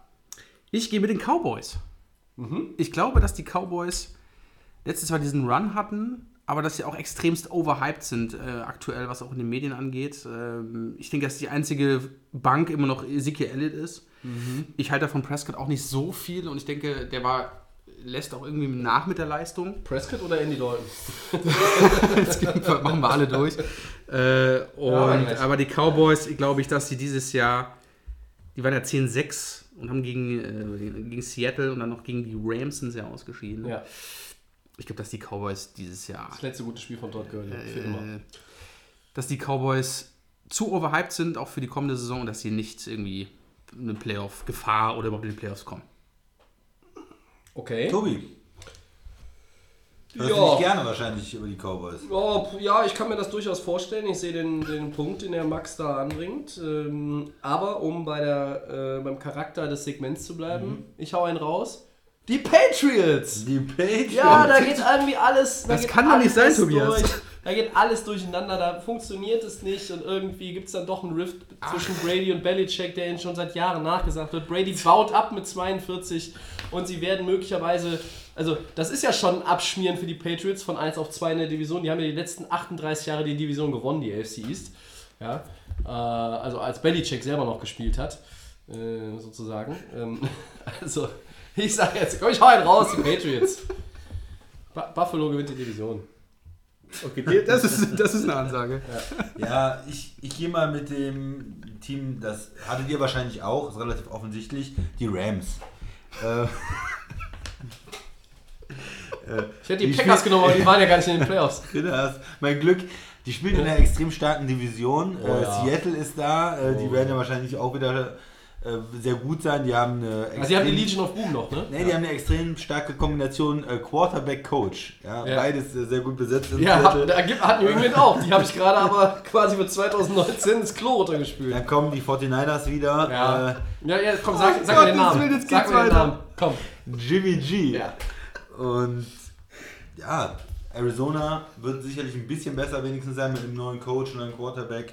Und deshalb für die Rams wird es sehr schwer. Vielleicht 7-9 könnte drin sein. Also quasi Back to the Fisher Days, oder was? Ihr könnt es gerade nicht sehen. Der Max musste von seinem Platz ausstehen, steht in der Ecke und schnappt nach Luft. 7, Das Segment heißt ja, ich hau einen raus. Wenn ich New England sage, dann kann der Christian auch Rams sagen. Das ist ja völlig Ja, legitim. ja, die verlieren auch ein bisschen, die haben natürlich sehr viel in, letztes Jahr investiert. Äh, Und verlieren auch ein paar Spieler, die, die sie nicht Sorry. halten können. Ne? Ähm, Die, die O-Line ist nochmal ein Jahr älter. Da sind ja auch zwei Leute ne? weg. Da Ja. Kommen, ja, kommen ja Leute, die bisher Reservisten waren und sollen jetzt diese rein. Lücke Ne? Ist nicht so einfach. Ne? Und in der D-Line ist auch nicht alles so einfach. Ja, So. Defensive Tackle noch eine Position offen. ja, wenn ein bisschen, bisschen weniger äh, äh, Risiko mit, meinem, mit meiner Aussage Patriots, hätte ich sonst vielleicht auch Seattle gesagt, weil trotz, äh, trotz dieser äh, guten Kombination, die sie da auch haben, natürlich mit Pete Carroll und Wilson, da ist halt schon jetzt viel im Umbruch irgendwie. Das ist das zweite Umbruchjahr eigentlich gefühlt. War überraschend, wie sie Und das letzte Jahr war gut haben, und ne? das zu bestätigen wird auch aufgrund der 49ers, die ich halt auch wirklich durchaus konkurrenzfähig halte, wird es halt ein bisschen schwieriger. Äh, ich wundere, dass ich mich wundere, dass der Christian nicht sagt, die Eagles. Ja, aber ich den glaube, wenn, wenn Carsten Ja. Wentz eine ganze Saison durchhält, äh, werden die ja nicht schlechter, oder? Nee? Christian mit deinem? Super Bowl MVP Nick Foles ist nicht mehr da. Hätte ich gedacht, dass die Eagles vielleicht irgendwo mit Wentz. Also. Naja. Gut, int ja, interessant, interessant, interessant. Ähm, Da machen wir weiter. Du hast also ne? spätestens, wenn, äh, wenn die Packers wieder nicht in den Playoffs sind und die Rams drin sind als Divisionssieger, dann kann ich dem Christian auch nochmal sagen, dass Jared Goff endlich der Quarterback ist, der so eine Franchise führen kann. Na gut. Äh, ich habe noch einen. Nennt eine spektakuläre Headline, die wir nach der Sommerpause besprechen. Es darf bzw. soll gerne unrealistisch sein. So wie mein Pick mit den Patriots eben. Habt ihr was? Nach der Sommerpause. Ja, ne, jetzt eine Headline, die sich vielleicht entwickelt, wo wir dann sagen, boah, die müssen wir nochmal besprechen. Ich gehe mal ganz unrealistisch. eure ich habe Fantasie hab was, ganz unrealistisch. Ja, Wir haben schon letztes Jahr über ihn gesprochen. Des Bryant. Komm nochmal. Kommt noch mal wieder. Jetzt gräbst du Des Bryant. Ja, natürlich. Den packe ich hier absichtlich Der Woche hat- Woche nicht auf den Themenblock. Den haue ich absichtlich einen raus. Und der wird bei den Patriots unterschreiben. Für ein Jahr. Das haue ich raus. Des Bryant ist nämlich noch heiß. Hat Finde ich gar nicht getwittert. schlecht den Er hat Ansatz. gesagt, wenn, wenn er, er, er ist für jedes Team ein Gewinn, hat er getwittert. Und deswegen ist Des Bryant für mich nach der Sommerpause bei den Patriots. Jetzt kommt das mal. Ich, ich sage äh, Vertragswahnsinn in Dallas. Dallas ähm, verlängert ähm, mit ähm, Elliott, können sie glaube ich äh, verlängern, ähm, und mit Prescott und äh, machen beide zu den höchstbezahlten Spielern auf ihrer Position. Wow, das heißt, das sie äh, geben nicht die, wir haben gesagt 30, 32 Millionen vielleicht im Jahr, sondern sie hauen wirklich einen raus und sagen, wir glauben an ihn, 35 Millionen Wilson Money, ja, Mhm, irgendwo in dem Rahmen und sagen, ähm, Elliott ist der Running Back, mehr als Gurley, ähm, mehr als Bell, mehr als alle anderen und machen zwei Mega-Verträge in Dallas. Und darüber sprechen wir dann nach der, nach der Sommerpause. Sind die, sind die Cowboys wahnsinnig, könnte man sagen. Das hört sich gut an, das hört sich gut an. Finde ich auch nicht schlecht. Ähm, ich habe jetzt hier gerade ein bisschen äh, Land unter. Ähm, Was machst du denn, keine Ahnung, ich weiß auch nicht. Es ist wahrscheinlich zu warm hier drin. Das, äh, wir müssen das Bier schneller trinken. So, weg damit. Ähm, ja, ich bin ja auch immer so ein, äh, so ein Freund von, von Trades, die noch irgendwie für, für Wirbel sorgen. Und es kann ja immer mal passieren durch Entwicklungen, die können jetzt noch irgendwie gar nicht am Horizont zu sehen sein und dann will ein Spieler plötzlich weg. Und ich hatte eigentlich im Draft darauf gehofft, dass die Colts sich nochmal irgendwie, wenn sie schon in der Free Agency nichts machen, äh, noch einen zweiten Receiver, so Marke T.Y. Hilton oder zumindest so ein bisschen in diese Richtung holen. Ich hau jetzt mal raus und sage, die Colts traden für einen Wide Receiver oder wenn ihr es präzise haben wollt, sie traden für Wide Receiver Kevin Ridley, sage ich mal. Den habe ich mir rausgesucht. Ich finde, der, der wäre passend noch für Indy. bei den Falcons aktuell. Was Dusseligeres ist mir nicht eingefallen. Äh, wünschen würde ich mir die Headline Todd Gurley's Knie ist zu 100% okay, aber bis Weihnachten dauert es wohl noch ein bisschen. Ja. Ich meine, wie bist du gerade auf den Ridley gekommen? Weil Auch Oh, ich habe hab, mir den die, abgeben? Liste der, der Receiver angeguckt und ein Hast paar. du einen äh, zweiten äh, Receiver gesucht? Ja, sozusagen? genau. Also kein Nummer 1 Receiver, weil ich glaube, dann wäre Hilton so, ne, also ich glaube schon, dass auch klar ist, der ist der Nummer 1 Receiver und bleibt es auch. Und ähm, deshalb habe ich so nach Nummer 2 Receivern geguckt und ja, keine Ahnung. So ein paar sind ja gerade auch erst irgendwo ja, woanders hingegangen, beziehungsweise haben jetzt eine neue Rolle als Nummer 1 Receiver bekommen. Also ich meine, äh, Juju bei, bei den Colts mit Andrew Luck würde sich sicherlich auch ganz gut ansehen, aber keine Ahnung. Das ich, war jetzt einfach irgendwie so eine Eingebung. Ja. Ja, cool. Ja, dann haben wir genug rausgehauen und gehen weiter. Teil 5 unserer NFL Top 100. Wir zelebrieren die 100. Saison unserer geliebten National Football League. Wir nennen unsere 100 besten Spieler aller Zeiten. Nach den 10 Legenden längst vergangener Tage, den 10 nicht mehr aktiven Defense-Größen, den 10 nicht mehr aktiven legendären Running Backs und den 10 legendären Wide Receivern haben wir heute quasi vor der Sommerpause als Bonbon für euch 10 legendäre nicht mehr aktive Quarterbacks. Wir haben Ich, sie äh, alphabetisch geordnet und Ich werde werden nochmal sie. einen Antrag stellen. Wir müssen mehr äh. Linemen auch. Ja, wir haben ja noch 50 Spieler vor uns. Ja, ähm, ja dann lege ich mal los. Troy Aikman. Max. Ja, Troy Aikman. Äh, wir hatten ja schon letzte Woche auch die Receiver im Thema. Da waren auch welche von den Cowboys dabei. Ähm, Troy Aikman, ähm, ja, Legende in Dallas. Der ist Ähm, doch Kommentator und gar kein Spieler. Also wir machen mal weiter. Das, wir machen mit das ernst hier. Segment wieder nicht, nicht verstanden. Ja, stimmt. Äh, äh, Dallas nicht Cowboys. mehr aktive Quarterback. Ah. Von 1909 okay, äh, von 1989 bis 2000 gespielt, ähm, drei Super Bowl-Siege bei den Cowboys. Äh, hat auch nur bei den Cowboys natürlich gespielt. Einer mehr als Eli. Das ist richtig. Äh, Drei mehr als Dalton übrigens. ist auch richtig. Äh, Gott, ähm, ja, jetzt ähm, macht ihr mal weiter. wir, haben nicht, wir haben nicht rausgemacht. Ja. Ne? Eigentlich hat, seit Von Dalton- Goff-Nummer bist du und Dalton und Goff-Nummer bist du komplett raus. Ich ne? bin auch jetzt gerade raus, ja. Ja. Ähm, ja, er war auch ähm, bei Super Bowl, also Super Bowl 27, 28 und 30 mit den Cowboys gewonnen.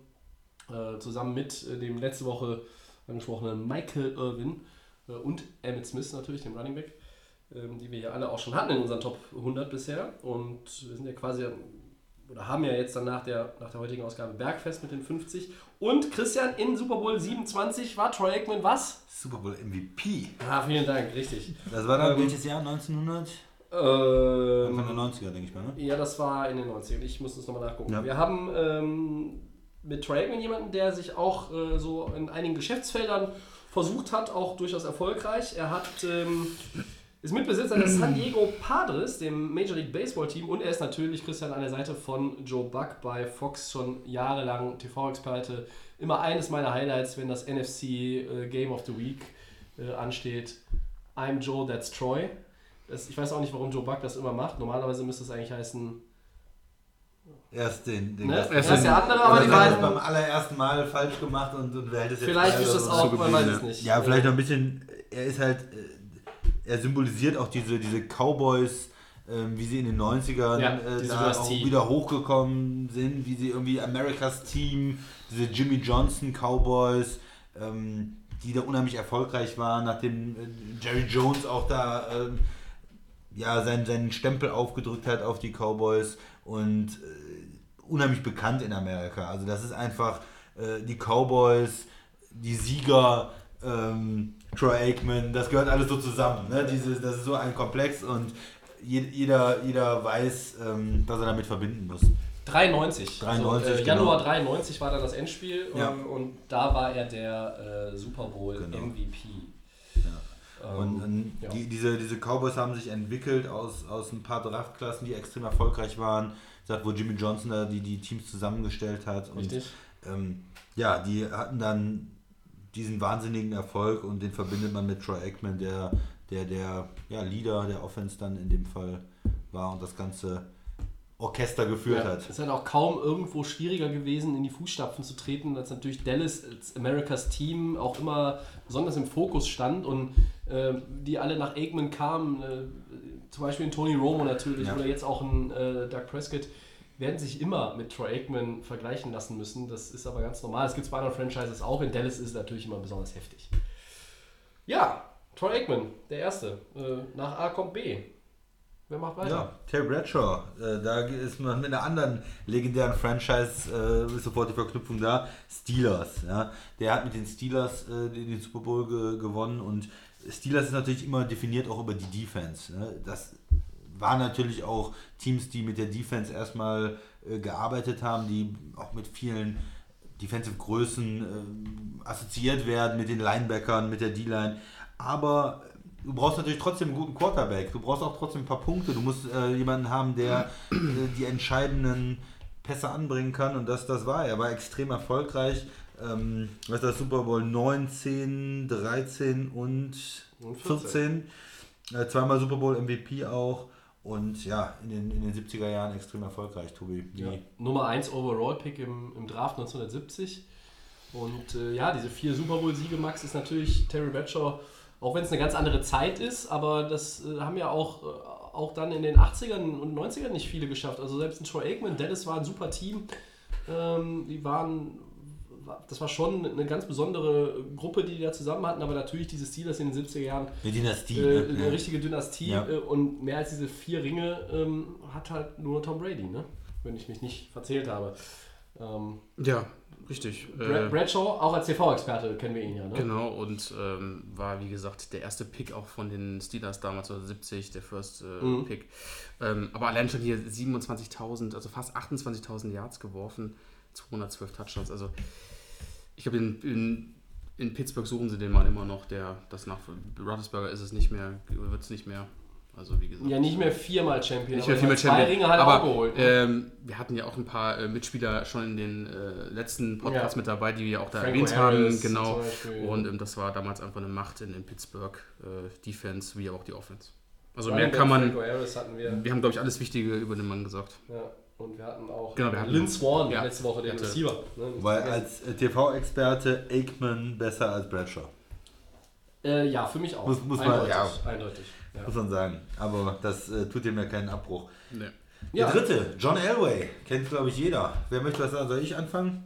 Gerne. Ja, Broncos. Da ist, bei jedem Quarterback bis jetzt war es ganz klar, man hat eine Verknüpfung Nur ein zu Team. Team. Ja, Team. Ja. Von Das ist nicht, ah, eventuell so oder so, sondern das ist Cowboys, Steelers, Broncos.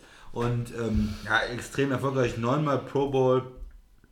Und er hat äh, dann spät in seiner Karriere diese Super Bowl-Erfolge gehabt, wo man lange Zeit immer das Gefühl, er kommt nicht so, er ist ein super Quarterback, er hat die ganzen Statistiken, alles, aber ah, was ist mit dem Super Bowl, was ist mit dem Super Bowl und hat dann ganz spät in seiner Karriere nochmal zweimal den Super Bowl gewonnen in seinen beiden letzten Jahren.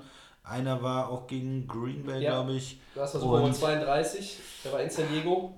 Da war Terrell Davis allerdings der Super Bowl MVP. Ein Jahr später Oh ja. war er erster, ne? äh, gegen Atlanta in Miami. 34-19.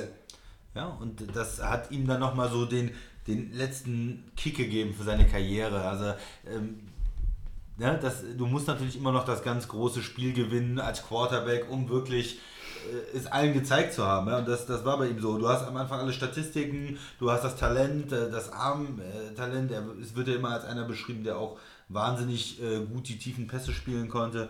Und da mit diesen zwei Super Bowl-Siegen hat er sich dann nochmal wirklich die, die Krone aufgesetzt, Ja. äh, dann in den 90ern. Max, was hast du zu John Elway? Ja, äh, ich habe ja die ganzen Dinge, doch, das ganze Ding ist unfassbar, was der hier alles, äh, Super Bowls haben wir schon gesagt, Pro Bowl, ähm, Rückennummer nicht mehr vergeben. Ja, das äh, ist ja jetzt seit 2011 der GM bei den Broncos.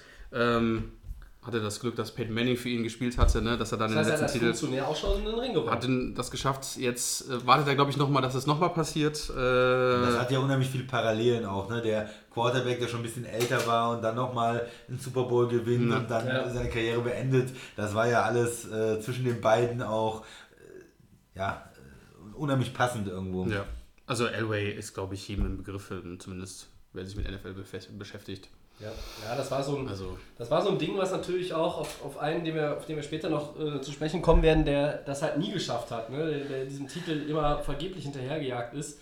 Und Elway hat das auf der Zielgeraden seiner Karriere dann nochmal hinbekommen. Das war dann für ähm, das Vermächtnis, ich find, mag ja das Wort Legacy auch immer gerne, aber ähm, äh, war das schon auch ganz, ganz wichtig.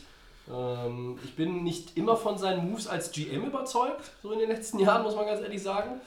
Äh, Gerade in der Zeit, nachdem Peyton Manning in den Sonnenuntergang geritten ist. Also der ist jetzt, äh, ich glaube, etwas mehr als drei Jahre in, in Rente. Da hat Denver natürlich auch jetzt viel ähm, Federn gelassen. Aber Elway als Spieler unumstritten gehört auf jeden Fall auch in diese Liste der Top 100. Ähm, und Ja. der nächste Mann sollte vielleicht der Christian ankündigen. Auch, Ja, ne? man muss sagen, Achso, also, also Elway. wenn man hört, beste äh, Quarterbacks aller Zeiten oder Top 5 Quarterbacks, Top 3 Quarterbacks, wird der Name Elway noch häufiger fallen, denke ich mal, als Bradshaw oder Aikman. Um das vielleicht so ein bisschen einzuordnen. Also ich glaube, Ja. mehr Leute sagen nochmal, John Elway ist unter den Top 5 oder Top 3 vielleicht aller Zeiten. Also als- unter den als Top ein- 3 aller Zeiten habe ich ihn nicht. Aber sagen, oder ich glaube unter den Top 5 mehr als Bradshaw oder mehr als Aikman, oder? Ja, das ist auch natürlich über die Dekaden äh, schwierig zu vergleichen. Also sagen wir mal von den Aktiven, wir werden ja auch noch aktive Quarterbacks nach der Sommerpause in den Top 100 äh, haben, die auch in die Liste reingehören. Also und da reden wir nicht nur über Tom Brady.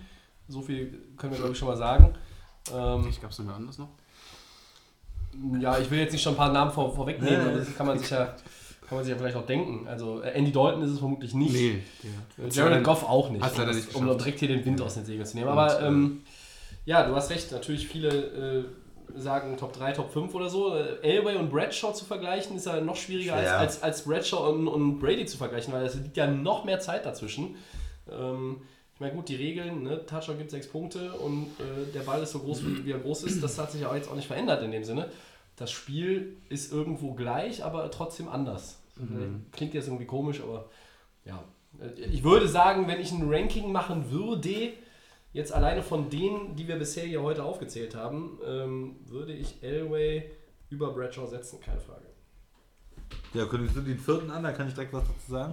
Oder du? Soll ich? Oder Christian, hau mal raus. soll, also ich, Nee, an- ja, soll ich sagen, ja, es wie- ist, okay, ja, äh, äh, Brett Favre ist es. Ähm, der hat ja äh, tatsächlich für vier Teams gespielt. Natürlich verbinden ihn alle mit den Packers, aber er hat angefangen bei den Falcons, ähm, Packers, Jets und Vikings und immer eine berühmte und beliebte Quizfrage. Der erste Passempfänger, also der erste Empfänger eines äh, Complete Passes in der NFL von Brett Favre war Er selbst. Brad Favre, richtig. Und zwar gegen den Helm, glaube ich, eines Gegenspielers und hat den selber gefangen.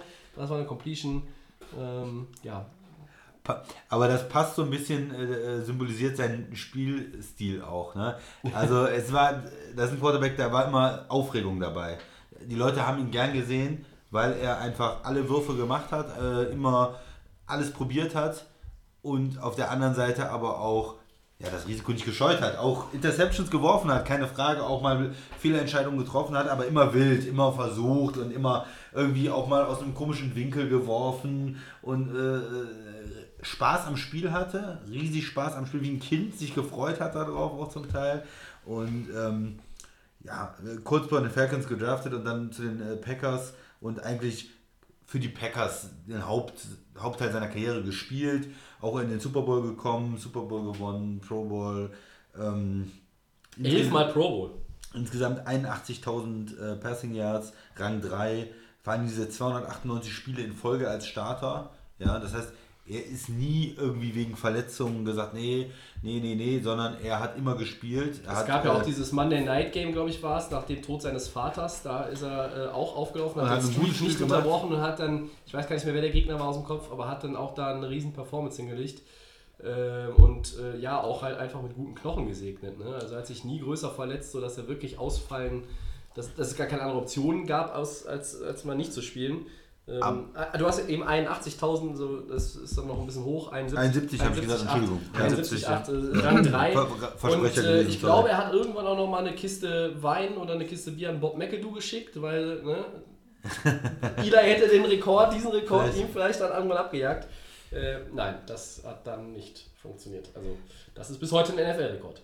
Ja, und auch dieses extreme immer Spielen, er hat auch viele Schmerzmittel genommen. Da gab es auch mal Situationen, wo er dann, wo dann ein bisschen rausgekommen ist, was eigentlich auch mit den Footballern zum Teil ist, Ja. wie viel Schmerzmittel da genommen wird, um wieder nächsten, äh, nächstes Mal wieder auf dem Feld zu stehen, wie viel Probleme er dann auch hatte. Und äh, am Ende seiner Karriere war dann natürlich viel, äh, hört er auf, hört er nicht auf in Green Bay, Diskussion, nee, er spielt doch nochmal ein Jahr, er spielt doch nochmal ein Jahr und dann die unschöne Trennung, weil man dann irgendwann gesagt hat, okay, wir haben hier Aaron Rodgers auf der Bank, du hast jetzt dreimal gesagt, du hörst auf, du hörst nicht auf, wir gehen jetzt mit dem jungen Mann und dann hat er noch äh, zwei Jahre für die Jets und ein Jahr für die Vikings, glaube ich, gespielt oder eins für die Jets und zwei für die Vikings. Ja, Ja, 2-2. Bin mir nicht ganz sicher, aber ähm, hat am Ende seiner Karriere halt nochmal die Teams gewechselt. Bei den Jets so mittelerfolgreich. Äh, mit den äh, Vikings nochmal ähm, ins Championships Game Ja. damals gegen New Orleans gekommen. Fast nochmal in den Super Bowl. Auch da noch gut gespielt. Da war doch dieses Play, da regt sich der Flo bis heute noch drüber auf. Warum er nicht er- gelaufen wo, ist. wo man einfach nicht zum First Down gelaufen ist, Ja. sondern dann einfach die Interception, glaube ich, geworfen Ja, hat und so hat das Spiel aus der Hand gegeben. Immer, immer Sachen versucht, immer äh, für den für die Action gegangen. Nicht so die sicheren, sondern immer die ähm, ja, das Risiko einfach genommen. Das haben die Fans natürlich geliebt, Ja. haben natürlich auch manchmal äh, zu, zu Misserfolgen geführt. Ne? Ein bisschen anders als Aaron Rodgers zum Beispiel, der ja viel kontrollierter spielt, viel mehr die Interceptions ähm, ja, Reduziert. Er wirft ja den Ball Ja, häufig einfach er mal wirft ins ihn Aus. einfach ins Ja. Aus oder so. Ja. Ne? Das ist dann nicht so spektakulär und äh, ein anderer Spielertyp, muss man sagen. Ja. Aber- Wobei ich Aaron Rodgers trotzdem äh, heute auch einen der spektakulärsten Quarterbacks finde. Also es ist, wenn ich mir, wenn ich mir irgendwie äh, fünf aussuchen könnte, die ich nacheinander am Wochenende auch irgendwie beim Spielen gucken kann, wenn es zeitlich passen würde, was halt vom Schedule nie funktioniert, wäre Aaron Rodgers eigentlich immer dabei. Ähm, bei äh, Brad Favre vielleicht noch, wir haben ja so ein paar persönliche Anekdoten ja auch schon in den letzten Wochen immer mal äh, zum Besten gegeben, der Max und ich, äh, als du dann im Urlaub warst. Dein erstes Trikot auch, ne? Der Ja. erste äh, Green Bay Trikot Nummer 4. ja, ja, Ähm, du warst ja auch in Wisconsin. genau. Äh, das heißt, Habe du ich jetzt auch mal, äh, 19 Jahre. ja, hm? ja, ja, das ist äh, auch schon eine lange Zeit. Max, äh, du Ja. musst jetzt die ganze Zeit warten, bis du jetzt deine. Der Chris hat auch alles Wichtige gesagt über den Mann. Fahrfahrt, Äh, Ich verbinde mit ihm einfach nur so an der Oder vielleicht Anfangszeit. Marino war. Ja, das darf ich gleich übernehmen. Äh, ich verbinde mit diesem Mann einfach nur in der Zeit, wo ich angefangen war, so 2003, 2004, das war so der mit der Superstar. Also klar Ja. ist es immer noch, aber das war so die Zeit, den hast du immer irgendwo gesehen in den Medien. Das war so einer der Top-Quarterbacks, wo du eigentlich Football mit verbunden hast, Brett Favre. Äh, auch noch nach der seiner Zeit in Green Bay. Also der ist irgendwie hängen geblieben und der hat, glaube ich, auch diese Zeit damit geprägt, äh, die er da in Green Bay auch äh, gespielt hat. Aber auch natürlich bei den anderen Teams, dass er bei den Jets aufgelaufen ist mal und auch bei den Vikings, da hätte wahrscheinlich auch keiner mehr mit gerechnet äh, in der Zeit. Aber äh, Ja, vor allem bei den Vikings sind natürlich hässlich. Bei den Ja. richtigen äh, ja, Rivalen, Divisionsrivalen, verhassten Gegner. dann Schlimmer wäre für die Packers-Fans nur Chicago. Chicago, ja, da in die Lila zu sehen, das war natürlich schon bitter, aber es hat dann natürlich auch die solche Sachen halt die Zeit und er ist in Green Bay mittlerweile angekommen wieder. Er, ähm, die haben ja sein, sein Trikot retired Ja. und Ja, äh, da ist auch alles wieder so ne? weit gut. Ne? Dann die, die lange Zeit, die er erfolgreich gespielt hat, äh, ist, wiegt natürlich mehr als die äh, zwei, drei Jahre am Ende seiner Karriere, die er woanders gespielt hat. ja, Brett Favre kann man nicht viel mehr groß dazufügen. Ne? Also alles Ja, Wahnsinnsspieler. Top-Spieler. Soll ich den nächsten Mal ankündigen? Ja. Es ist Schade schon mit den Hufen. Peyton Manning, Ja. Tobi, einer deiner absoluten Favoriten. Ja. Äh, Colts natürlich über Jahre stand er für die Colts und dann nochmal nach ähm, Denver gegangen. Wir haben es eben schon gesagt, John Elway. Und da auch nochmal erfolgreich. Tolle äh, Saisons gespielt und am Ende nicht mehr im Vollbesitz seiner Kräfte vielleicht, aber trotzdem nochmal den Super Bowl geholt. Was sagst du zu Peyton Manning? Ja, wir sind jetzt heute mit, mit Manning hier äh, heute bei dem fünften von zehn und wir nehmen es schon vorweg. Das ist der einzige Quarterback. Ich weiß gar nicht, wie viel es überhaupt in der NFL-Historie gab. Das habe ich jetzt nicht nochmal nachgeguckt. Der mit zwei Teams den Super Bowl gewonnen hat. Also heute und bei unseren zehn ist er auf jeden Fall der Einzige. Ich müsste gleich nochmal nachschauen, ob er der Einzige ist, der das überhaupt geschafft hat. Peyton Manning war immer ein Quarterback, als ich angefangen habe, Football zu gucken, den ich quasi vom ersten Mal, ersten Abend, als ich ihn habe spielen sehen am TV, bewundert habe. Ähm, das lag natürlich auch in erster Linie erst einmal daran, dass er dieses unglaubliche Tandem mit Marvin Harrison gebildet hat. Also ich kann mich daran erinnern, ich weiß nicht mehr, welche Saison das war, wo die Fans im, das war ja noch das alte Stadion der Coles, glaube ich, ne? Ähm, wo sie wo sie dann am Ende in den letzten Wochen der Regular Season immer diese riesen Zahlen hatten und das umgeblättert haben, diese äh, Receptions äh, von Harrison, der irgendwie, ich weiß gar nicht, war das irgendwie 120, 130, 140, habe ich jetzt auch nicht mehr nachgeguckt. Ähm, da war zu wenig Zeit heute, um das noch irgendwie alles auf den Zettel zu packen. Ähm, Peyton großartig. Äh, ich habe ihn immer wirklich äh, gemocht und immer gerne gesehen. Äh, ich habe mich immer gefreut, damals, egal welcher Fernsehsender über Unity Media oder Sky oder wie auch immer zu empfangen war, wenn es ein Colts-Spiel war oder dann auch später die Broncos. Ich habe, bin nachts aufgeblieben hier bis äh, 4 Uhr, als er dann diesen Pass hatte, um den Touchdown-Rekord äh, äh, zu haben, als er den Passrekord von Brad Favre, den inzwischen dann auch Drew Brees ja über, äh, übernommen hat, ähm, das habe ich alles live gesehen, diese Meilensteine. Da bin ich nachts bis, äh, obwohl am nächsten Tag Arbeit war, bis halb vier aufgeblieben, weil ich unbedingt diesen Moment sehen wollte, weil ich wusste, er passiert an dem Abend. Ähm, wer, wer mich jetzt schon ein bisschen. Der einzige, der- ne? ja, ist tatsächlich ja, der einzige, ja. ja. Äh, Und wer Ja. mich jetzt schon ein bisschen länger bei DB auf Game hört oder wer mich natürlich auch kennt, der merkt, äh, jetzt gerate ich wieder ins Schwärmen. Ähm, Das gebe ich offen zu. Ähm, Ich war, fand es richtig, als er 2016 in Rente gegangen ist nach dem Super Bowl-Sieg. Er war dann auch nicht mehr in dem, in dem Jahr davor bei Denver 55 Touchdowns, das war granatenmäßig. Äh, Er war dann auch nicht mehr so im, im Vollbesitz seiner, äh, seiner Spielkräfte und auch seiner physischen Kräfte. Trotzdem war ich schon noch ein bisschen traurig, als er dann in Rente gegangen ist. Es war für mich halt so ein ganzes Kapitel NFL, was dann einfach ja, zu Ende gegangen ist. Ne? Super Bowl äh, 41 und 50 gewonnen. Er war fünfmal MVP, er ist mit 71.940 Yards auf Rang 2 der All-Time-Passerliste und 14 Mal im Pro Bowl. Max, Peyton Manning. Ja, ich will das auch nochmal dazu fügen, wie ich vorhin bei Brad Favre gesagt habe, auch in der Zeit Peyton Manning, ich glaube mit ihm zusammen so die bekanntesten Quarterbacks auch in der Zeit. Peyton Manning ähm, hat in, den, in der Colts-Zeit weniger gewesen, dass er dann nochmal gewechselt ist nach Denver. Ähm, war, glaube ich, auch für jeden so ein bisschen auch das Highlight, dass er dann noch weitergemacht hat. Und dann gewinnt er wirklich auch noch Super Bowl 50. Und er hat ja erst in Denver auch richtig gut noch eingeschlagen, obwohl er diese Nacken-OP hatte. Ja. Ne? Der Genau, aber er hatte natürlich auch dann, wir nicht vergessen, in Denver dieses Desaster, äh, dieses Desaster da gegen die Seattle Seahawks da im MetLife Stadium, das war dann damals auch noch Das in der war nach Karriere. dieser erfolgreichen Saison. Genau, ähm, da das war dann Ding, aber dann hat er sich wieder aufgerafft, hat das Team Ja. dann wirklich nicht das kommende Jahr dann äh, gegen die Panthers dann zum Super äh, Bowl geführt. Also Peyton Manning, ähm, das ist einfach eine absolute Nummer 1. Äh, Christian ist schon hier, Brady hat noch was dazuzufügen wahrscheinlich. zu Ja, ich wollte euch nur sagen, es sind- der hat vier Saisons in Denver gespielt und äh, Mhm. die mit den 55 Touchdowns war tatsächlich die zweite. Die zweite, ja. Und in der vierten hat er den, ähm, den Super Bowl gewonnen. Also war war dann noch eine das, war dazwischen. in der dritten dann Seattle oder war das wahrscheinlich dann, ne? ich glaube, da sind zweite. ein Jahr auch noch gegen Baltimore damals in den Ah, Playoffs rausge... äh, Ja, ich meine, das war die 55 Touchdown-Saison, die dann, die dann da dazu gegen geführt Seattle. hat. äh, Dann wäre noch, das war dann 2013 und dann war da noch ein, ein Jahr dazwischen. Ja, ja, genau, weil in dem Super Bowl dazwischen hat Seattle ja mit diesem, äh, wo sie nicht Marshall Lynch gecallt haben, gegen äh, New England, äh, verloren genau. in, in, in Phoenix Genau. äh, 2015. Ja, das, ist, das kommt hin. Ähm, ich meine, der Super Bowl-Sieg mit, Car- mit, gegen Carolina mit, mit Denver war natürlich auch äh, getragen von der Defense. Genau. Und da, Richtig.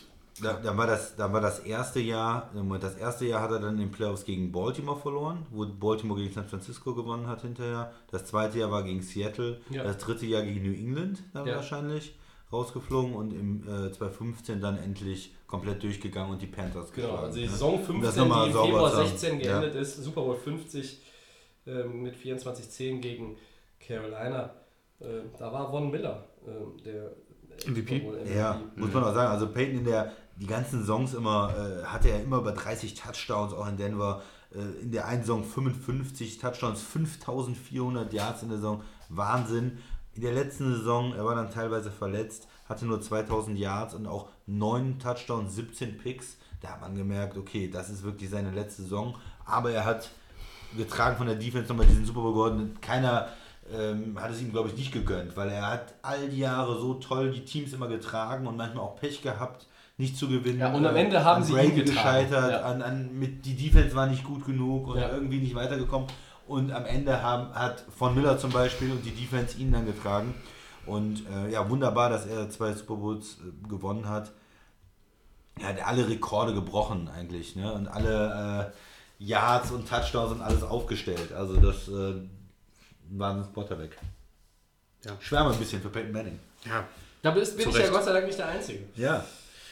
Freue ich mich, dass ich nicht der Einzige bin. Dann mache ich, äh, schneide ich den nächsten Mal ein für euch. Dan Marino, Max. Dolphins, auch wieder einer. Ähm, und damit der vierte heute in unserer Riege, der tatsächlich nur für ein Team gespielt hat. Was kannst du uns über Dan Marino sagen? Ihr seht es nicht, aber der Max trägt zu Ehren von Dan Marino heute auch das Dan Marino-Trikot. Ja, was soll man zu diesem Mann sagen? Das ist eigentlich so eine, eigentlich ist es eine positive, auch eine traurige Geschichte bei diesem Mann. Ich habe ja das, ich habe mich sehr viel mit diesem, mit diesem Spieler befasst, weil es einfach so, wenn man Miami verbindet, ist es eigentlich mit diesem Quarterback, obwohl es Ja. auch noch in der Vorgeschichte ähm, eigentlich einen Quarterback gab, der erfolgreicher war, auch die Perfect Season mit Miami sehr stark verbunden wird, weil die das einzige Team waren, die ungeschlagen aus der Saison rausgegangen sind.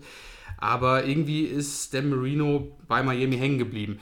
Ähm, es gibt interessant, auch könnt ihr auf jeden Fall auch mal anschauen auf NFL Network, ähm, ist äh, NFL Films, wenn man den Game Pass hat, kann man sich das angucken. Über Dan Marino ist letztes Jahr rausgekommen, wurde so ein bisschen sein Leben wieder gespiegelt. Football Life. Football Life, Ja. genau. Und ähm, ich fand den ersten Satz, äh, als er ge äh, gesprochen hatte, war, ähm, mir ist alles egal, was ich in Miami erreicht habe, ich hätte am liebsten den Super Bowl mit diesem Team geholt.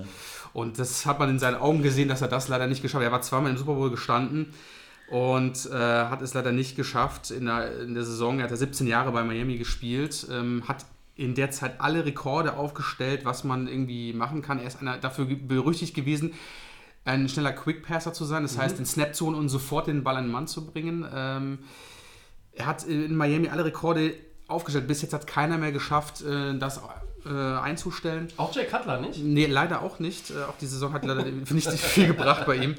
Äh, ja, trotzdem ist er, glaube ich mal, ähm, einer der bekanntesten Quarterbacks auch noch, äh, die sich immer noch hier, äh, immer noch im Medienrummel stehen. Ja. Und ähm, leider ist er da immer gescheitert. Also mit dem Team hat er einmal das Problem, musste gegen Joe Montana spielen, San Francisco 49ers damals, äh, haben ihm den Titel weggenommen. Äh, aber wie gesagt, ähm, mal kurz den Stats zu ihm: 420 äh, Touchdowns, 61.000 Yards geworfen. Der war neunmal im Pro Bowl. Ähm, er ist Rekordler bei den Dolphins, was es nur geht. Er ist damals 2005 in die Hall of Fame gekommen. Die äh, Dolphins haben ihm eine Statue ähm, anfertigen lassen, die steht vom Hard Rock Stadium als Erinnerung. Ähm, ja, ist leider so der erste Quarterback, den wir in dieser grandiosen Lineup haben, der leider nicht äh, Ja. in den Genuss gekommen ist. Und ähm, es gibt, glaube ich, nichts Schlimmeres, wenn du alles gegeben hast. Also er hat, glaube ich, alles gegeben, was er konnte, aber es hat nicht gereicht. Der Marino, habt ihr noch was zu ihm? Du hast eigentlich schon alles gesagt. Äh, hat auch den einen oder anderen Auftritt in, in Filmen gehabt. Ist ja jetzt auch nicht der einzige. Terry Bradshaw ist, glaube ich, auch Serienstar. Aber äh, Dan Marino natürlich in von uns sehr geschätzten Bad Boys 2 mit jeden Will. Smith und Martin kurz. Lawrence drin. Mhm. Äh, ansonsten hast du eigentlich schon alles gesagt. Ich meine, der Mann äh, war auch NFL-MVP 84, neunmal im Pro Bowl, ähm, 83, 84, also quasi in der 83er-Saison.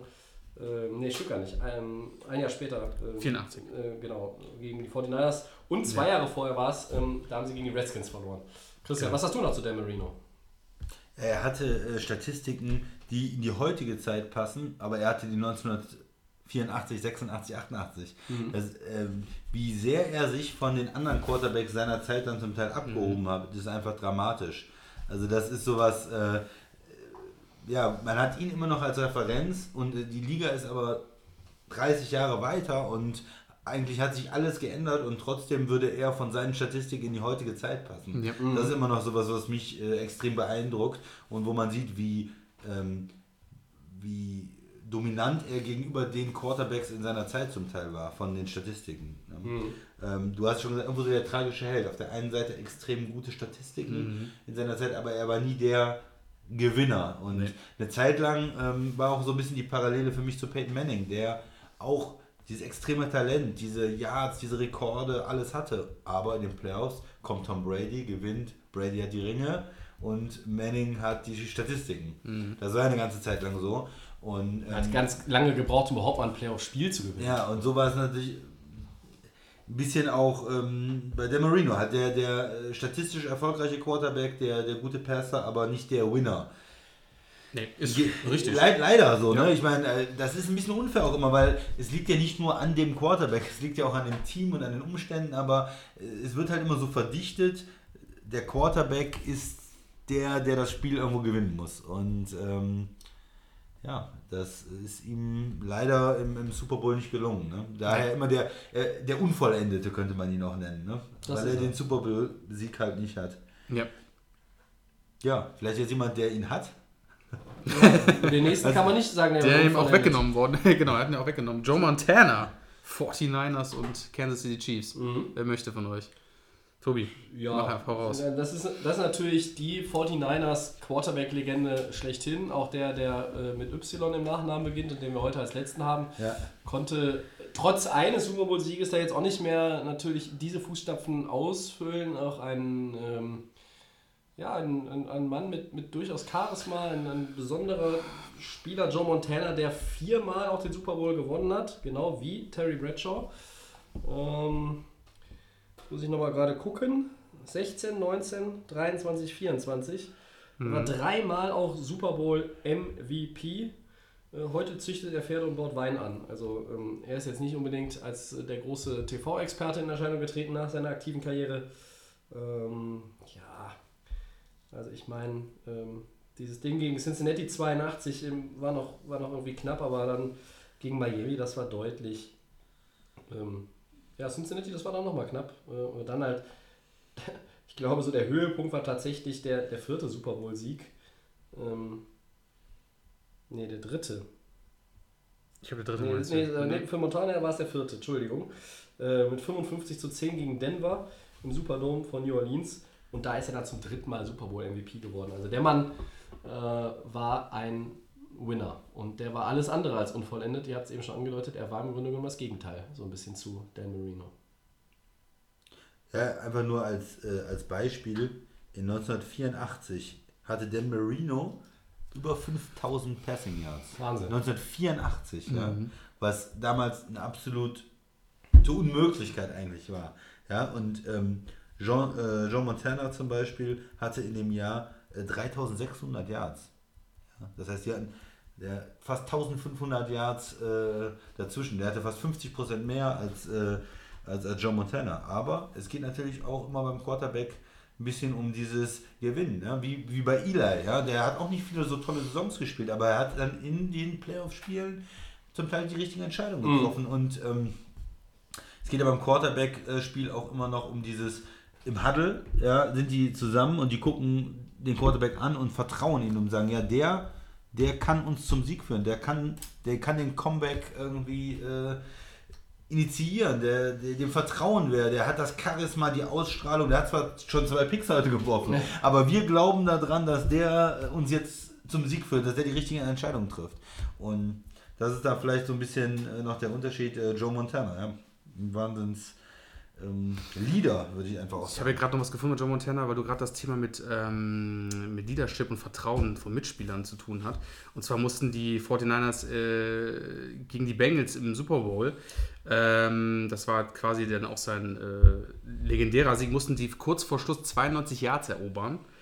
Und sie haben es dann auch wirklich geschafft, durch diese Ruhe von Joe Montana, der sein Team im Huddle dann ähm, immer wieder weiter nach vorne gebracht hat und dann hat, wie gesagt, äh, 10 Yards äh, ist dann der letzte Touch, 39 Sekunden vor Ende, das Spielende dann quasi, äh, hat dann äh, Joe Montana dann den Ball noch äh, in den Touchdown geworfen.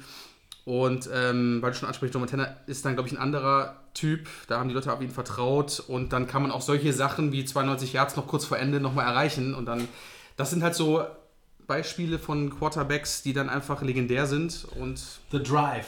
The Drive, genau.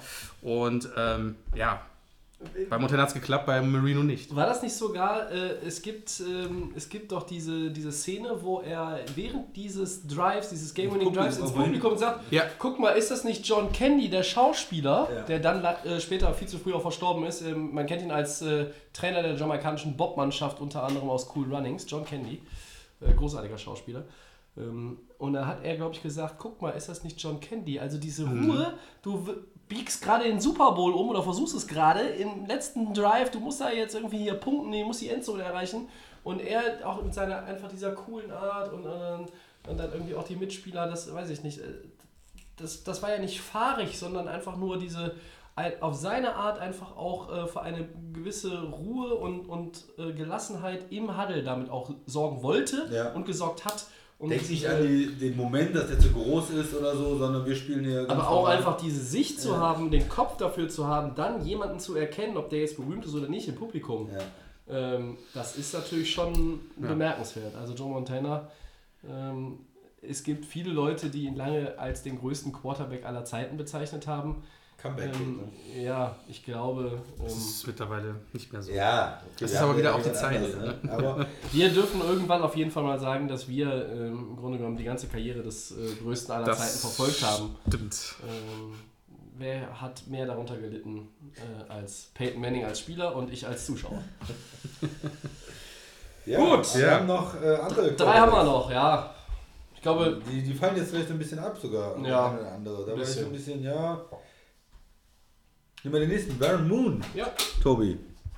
Was hast du da? Ja, der hat noch für die Houston Oilers gespielt. Ähm, dann für die Vikings, Seahawks und Chiefs. Also jetzt nicht einer derjenigen, die nur bei einem Team war. Er war neunmal im Pro Bowl und blieb 1978 sogar ungedraftet. Äh, hat ähm, ja dann auch jetzt bei den Tennessee Titans, die aus den Houston Oilers entstanden sind, äh, glaube ich, seine Nummer, die Nummer 1 nicht mehr vergeben. Warren Moon war ähm, ja einer der ersten afroamerikanischen Quarterbacks, die so äh, wirklich auf diesem Level gespielt haben, diesem Hall of Fame Level. Und ähm, ich muss ganz ehrlich sagen, ich habe an ihn jetzt nur noch so ein bisschen äh, Highlight-Film-Erinnerungen. Ähm, mehr nicht natürlich. Und, aber das war jemand, der äh, ja auch seinen Stil irgendwo immer durchgebracht hat, ähm, der jetzt auch ein bisschen anders war, vielleicht als in, den, in dem ersten Teil der 70er Jahre noch wie ein Terry Bradshaw gespielt hat. Ähm, Warren Moon war ein, war ein Quarterback, der, ähm, glaube ich, auch so ein bisschen den Weg geebnet hat für andere. Super Bowl hat er leider nicht gewonnen. Nee, leider auch einer von denen, die es nicht geschafft haben. Ja, und jemand, den, den wir nicht wirklich dann auch äh, erlebt haben. Den haben wir nicht mehr wahrgenommen. Ne, das, das, Nee, den hast du nur so am Rande mitbekommen, ein bisschen, ja. Ja, genau, wie der Ja. Tobi sagt, man hat mal Videos gesehen, aber es ist natürlich was anderes als die Spieler, mit denen wir irgendwo aufgewachsen sind oder die wir live gesehen haben oder wo wir die, die Playoff-Spiele gesehen haben, wie bei einem Peyton Manning oder so. Ja. Also man hat nicht so die, die Verknüpfung, nicht, ja, aber sicherlich, äh, sicherlich ein guter Quarterback gewesen. Also ich glaube, die Saison 99-2000 bei den Chiefs, das war seine letzte. ja, Äh, da habe ich äh, schon Football geguckt, aber das war dann auch nicht mehr so, dass er mir da, also der, der war mir nicht so in, im Bewusstsein natürlich. Ne? ja, Ähm, Walter Payton Man of the Year waren sicherlich viele andere auch, aber und der war 90, 91 auch Passing Leader. Ne? ja. Das äh, soll jetzt vielleicht auch nicht, nicht un, äh, unentwegt, äh, äh, unerwähnt bleiben, Entschuldigung. Ähm, er hat auch in der, in der Canadian Football League, glaube ich, gespielt, ne? Kann das sein? Ja, in Edmonton Ja. gespielt, ja. Eskimos oder Eskimos, hießen die, ja.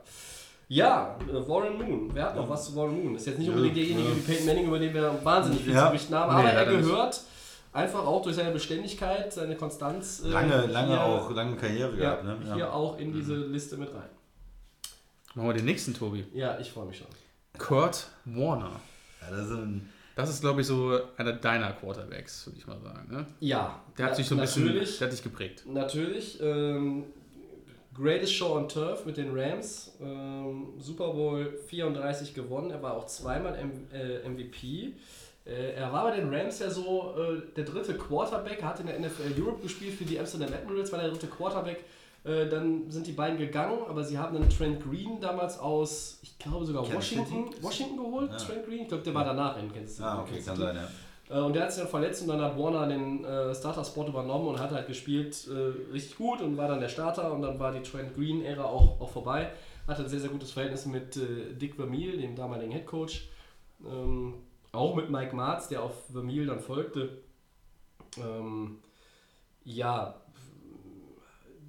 ist, glaube ich, der einzige Quarterback, um jetzt wieder bei Besonderheiten. Wir haben ja hier schon in den letzten Wochen von, von Leuten gesprochen, die Olympiasieger und Super Bowl-Champion geworden sind. Hatten wir paar, wir, ja. ne? ja. Da haben wir ganz spektakuläre Leute. Ja. Ähm, ich glaube, er ist der Einzige, der in einem World Bowl stand, auch wenn er nicht gewonnen hat, und im Super Bowl stand. Und ja, von den Rams ging es dann noch zu den Giants, zu den Cardinals, wobei ich glaube, der Stint bei den Cardinals, Christian, war der etwas bessere. Ne?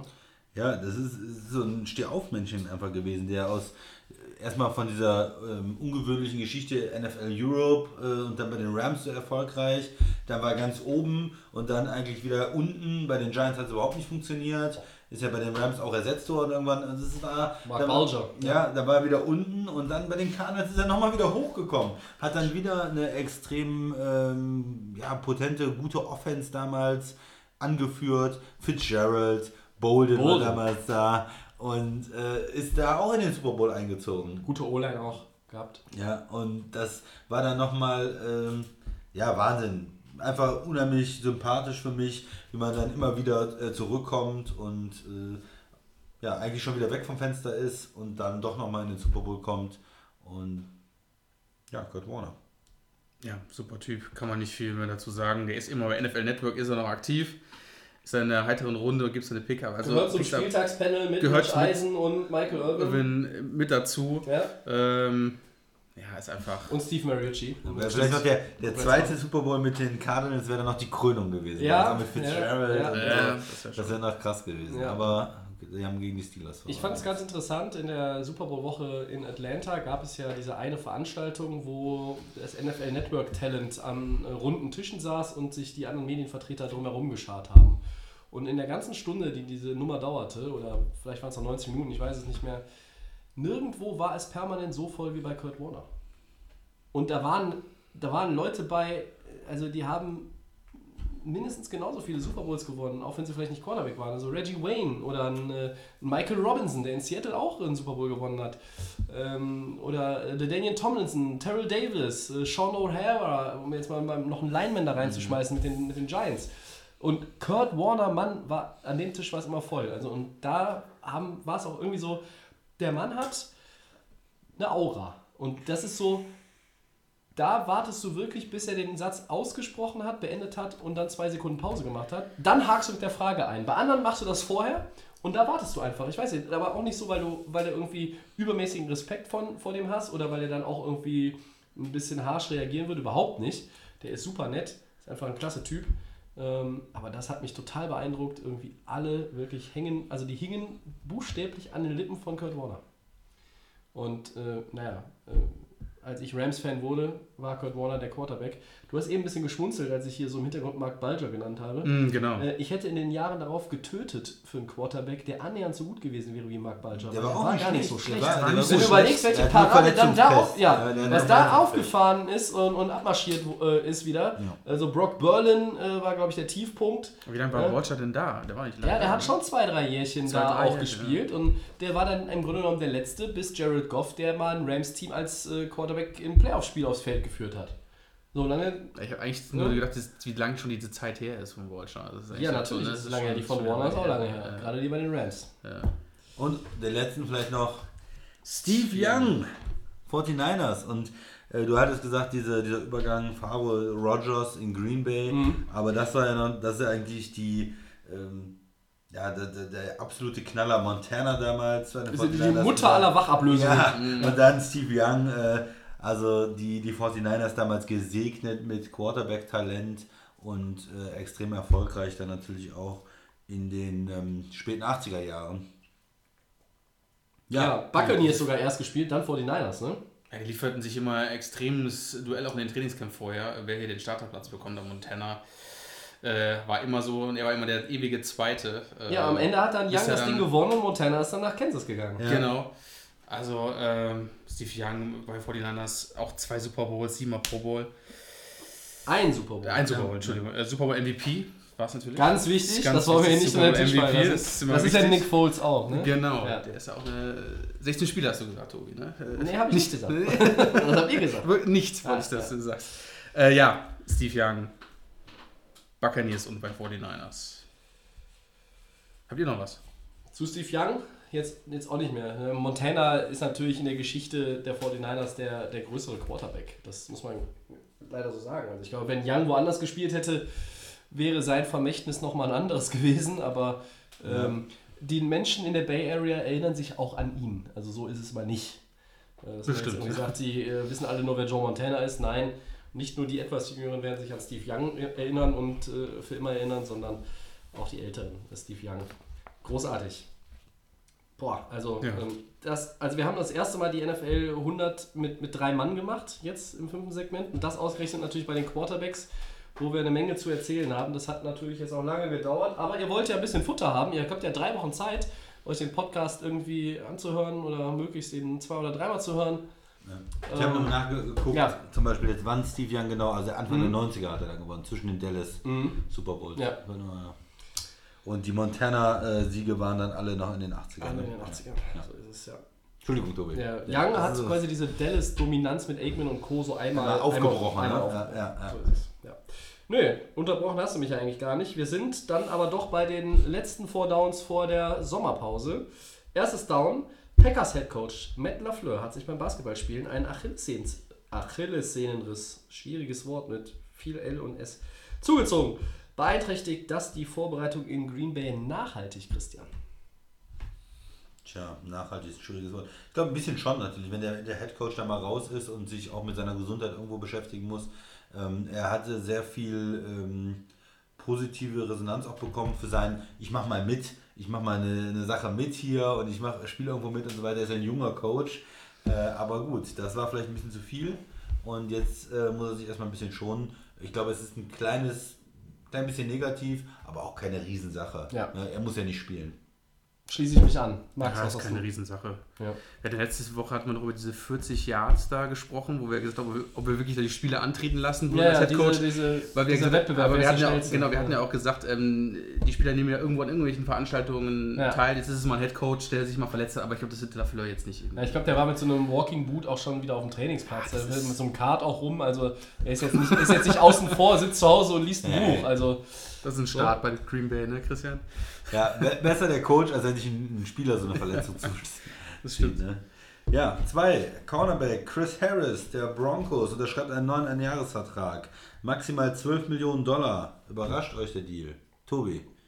ein bisschen, weil ich eigentlich dachte, ähm, die einigen sich nicht und da wird ein äh, guter Cornerback doch noch vielleicht getradet, äh, damit Denver dann noch ein bisschen Value zurückbekommt.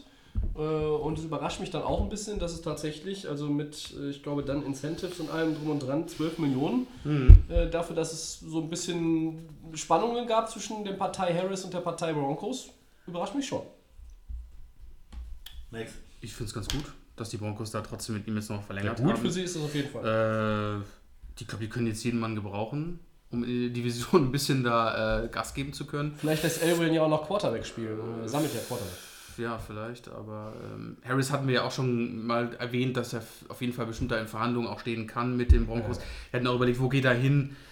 Wir haben mehrere, wir haben sogar Dallas auch gesagt und so was, aber ich sag mal, bei Denver ist er gut auf ein Jahr und fertig. Ich glaube, Denver hat da nicht viel falsch gemacht. Ne, er, er hat ja noch Vertrag und sie haben jetzt quasi ein bisschen was draufgelegt. Genau, Ne? 12 also, Millionen. Äh, er hat jetzt halt äh, mehr Geld bekommen und das glaube ich für alle eine gute Sache. Also Denver hat ihm jetzt nicht einen neuen langfristigen Vertrag gegeben sofort.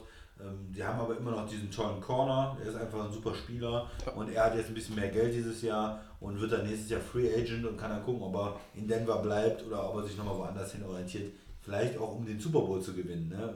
Vielleicht will er nochmal zu einem Team nächstes Jahr Einmal hat er schon. ähm, ja, nochmal da wirklich erfolgreich zu sein. Ne? Ich glaube, er ist schon ein Spieler, dem das die letzten Jahre in Denver nicht so gefallen hat. Ja, kann ich verstehen. haben. Ne? Kann ich absolut verstehen. Wir machen weiter. Drittes Down. Gerald McCoy unterschreibt bei den Panthers. 4 Millionen garantiert. Am Ende könnten es 10,25 Millionen sein. Ist das ein guter Deal für McCoy, Christian? Es, ist, es ist solide und in Ordnung für alle Parteien, denke ich mal. Also er kriegt erstmal 4 Millionen als Signing-Bonus und er, er wird auch sein Base-Salary äh, bekommen in dem Jahr. Es ist nicht so, dass die ihm erstmal 4 Millionen geben und in ein paar Monaten sagen, ach, den brauchen wir doch nicht. Also ich denke mal, äh, virtuell garantiert ist da schon ähm, eine, eine Menge mehr. Es ist ein bisschen was in Incentives für Sex und, und Pro Bowl und so weiter, aber es ist ein ordentlicher Deal für McCoy, denke ich mal, und für die Panthers auch. Ja, ähm, für McCoy ist es auf jeden Fall ein guter Deal. Die Panthers bekommen einen, einen Spieler, der äh, sicherlich das, das ein oder andere Big Play immer noch im Tank hat, keine Frage. Ähm, mich hat überrascht, dass er innerhalb der Division jetzt einen neuen Arbeitgeber gefunden hat. Also war auch mal irgendwie, glaube ich, Browns im Rennen und Vielleicht noch irgendwie. Will er auch gegen Tampa spielen? Ja, ne? vielleicht auch das. Ähm, Ich hätte gedacht, Ja. er geht zu den Ravens, ehrlich gesagt. Ja, hatte ich am Ende auch so ein bisschen als den Frontrunner gesehen, aber gut, äh, Panthers, er wollte zu einem Team, das auf jeden Fall bessere Playoff-Chancen hat, dann als auch als die Buccaneers ähm, möglicherweise haben. Ähm, Karma is a bitch manchmal, ne? Also, ne? du hast gesagt, Überraschungsteams gibt es immer wieder. Ich halte jetzt nicht die Buccaneers für den Kandidaten des Überraschungsteams, äh, des Überraschungsteams äh, 2019, aber die Buccaneers lachen sich natürlich irgendwo doch platt, äh, wenn sie am Ende der Saison einen Sieg mehr haben als die Panthers mit Jared McCoy. Aber das ist ja, Oder umgekehrt. Ja. McCoy äh, zerstört die Playoffs auf. Oder Äh, auch äh, das, äh, oder auch das, oder auch das. Ja, Max, hast du noch was zu McCoy zu sagen? Nee. Oder? Nee. Du hast es ja gerade eingeleitet, aber Das ist richtig. Alles das gut. ist okay. Ja, passt. Ja, ähm, bevor ich es in der Abmoderation gleich vergesse und bevor wir zum vierten Down kommen, muss ich jetzt gerade noch einen kleinen Break machen, weil mir das eingefallen ist und weil ich heute auch seinen Namen wieder ein, zwei Mal erwähnt habe. Ihr werdet es bestimmt mitbekommen haben, weil wir über Nick Foles heute wieder so den einen oder anderen Witz gezogen haben. Ähm, Nick Foles war ein paar Tage nicht beim Team bei den Jacksonville Jaguars. Seine Frau hat, wenn ich das jetzt richtig im Kopf habe, eine Fehlgeburt erlitten. Deshalb hat er ein paar Tage frei, ist aber zum Team zurückgekehrt. Ähm, also bitte versteht uns nicht falsch, alle kleinen Spitzen Richtung Nick Foles haben natürlich damit nichts zu tun. Wir wünschen Nick Foles alles Gute für äh, seine private Zukunft und gerade auch für die private Gegenwart.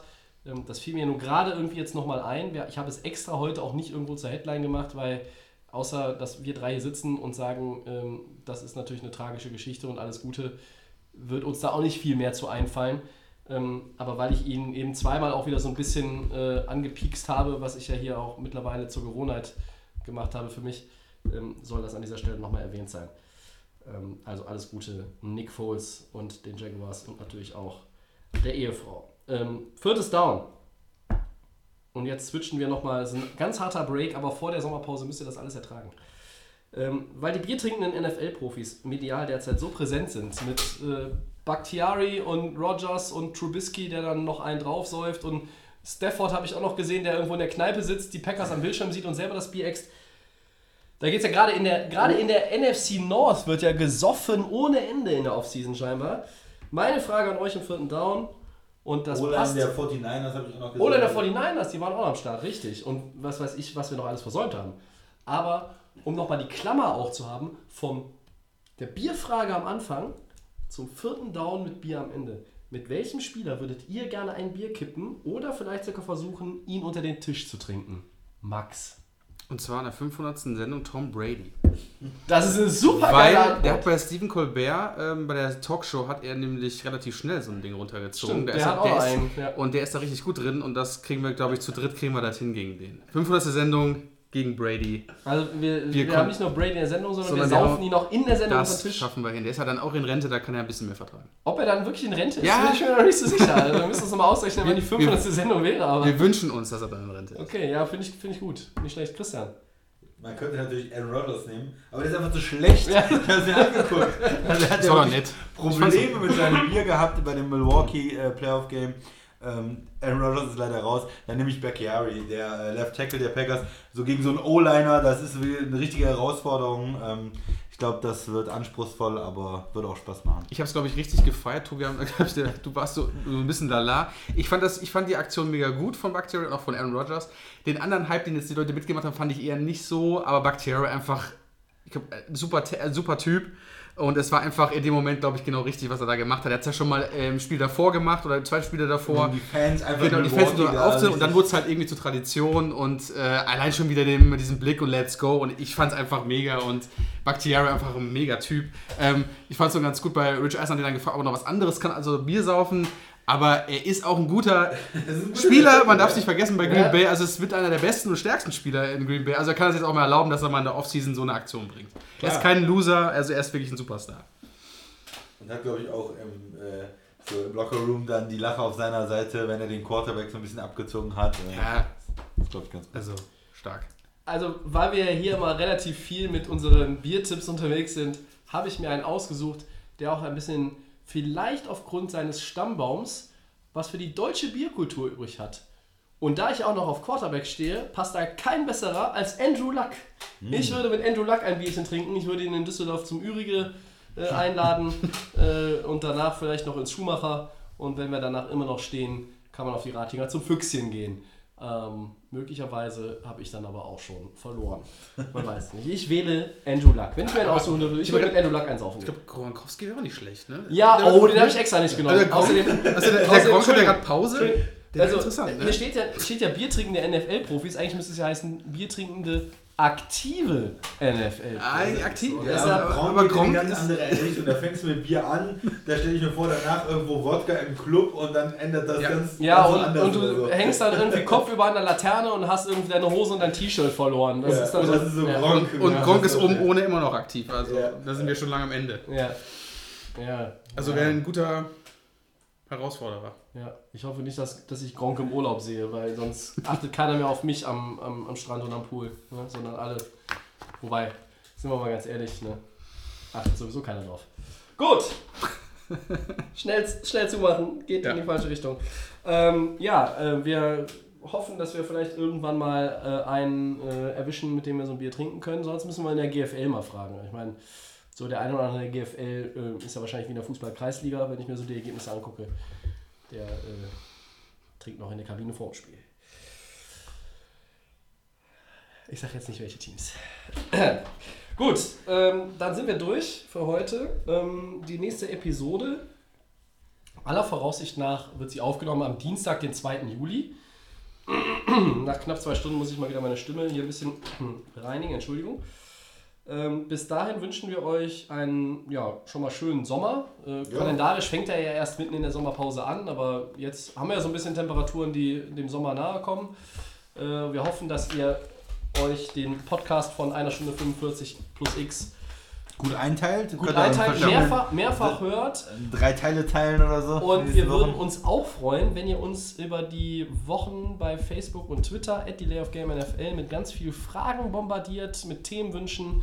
Wir würden im Juli äh, gerne und sicher auf alles eingehen, was ihr so habt. Das kann alles Mögliche sein. Ihr wisst, der Christian ist hier der Meister für die Vertragsdetails. Ähm, der Max und ich sind äh, ja, Was sind wir? Die, Meister, die Meister in Sachen Dolphins und Rams. Wir sind Stimmt. aber auch äh, historisch äh, unterwe gut unterwegs, mindestens so gut unterwegs wie der Christian.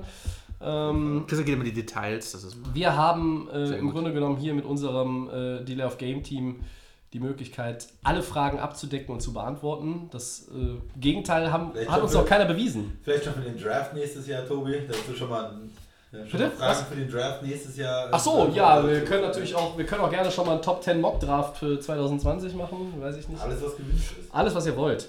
Ähm, da wir uns auch schwer von euch trennen können für die nächsten Wochen, fällt die Abmoderation heute ein bisschen länger aus. Ja. Also Facebook, Twitter kennt ihr, at Game und NFL. Wir haben den kostenlosen Podcast wie immer dann hochgeladen bei Soundcloud, bei iTunes und bei den Kollegen von. The Fan FM.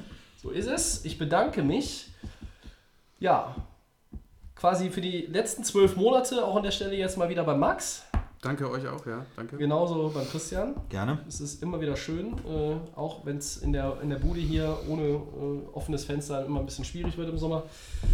Wir sind, wie gesagt, ab Juli wieder für euch da, wünschen euch eine schöne Sommerpause. Ähm, die Kollegen von den Shorthand News, falls ihr es nicht mitbekommen habt, es gibt ja auch Leute, die beide hören, sind auch in der Sommerpause. Also ihr müsst jetzt ganz stark sein. Schwierige Zeiten. Jetzt. Ja, schwierige Ja. Zeiten, aber wir werden gestärkt zurückkommen. So sieht's aus. Bis 2. Juli, dahin. ne? Ciao. Gute Zeit. Tschüss.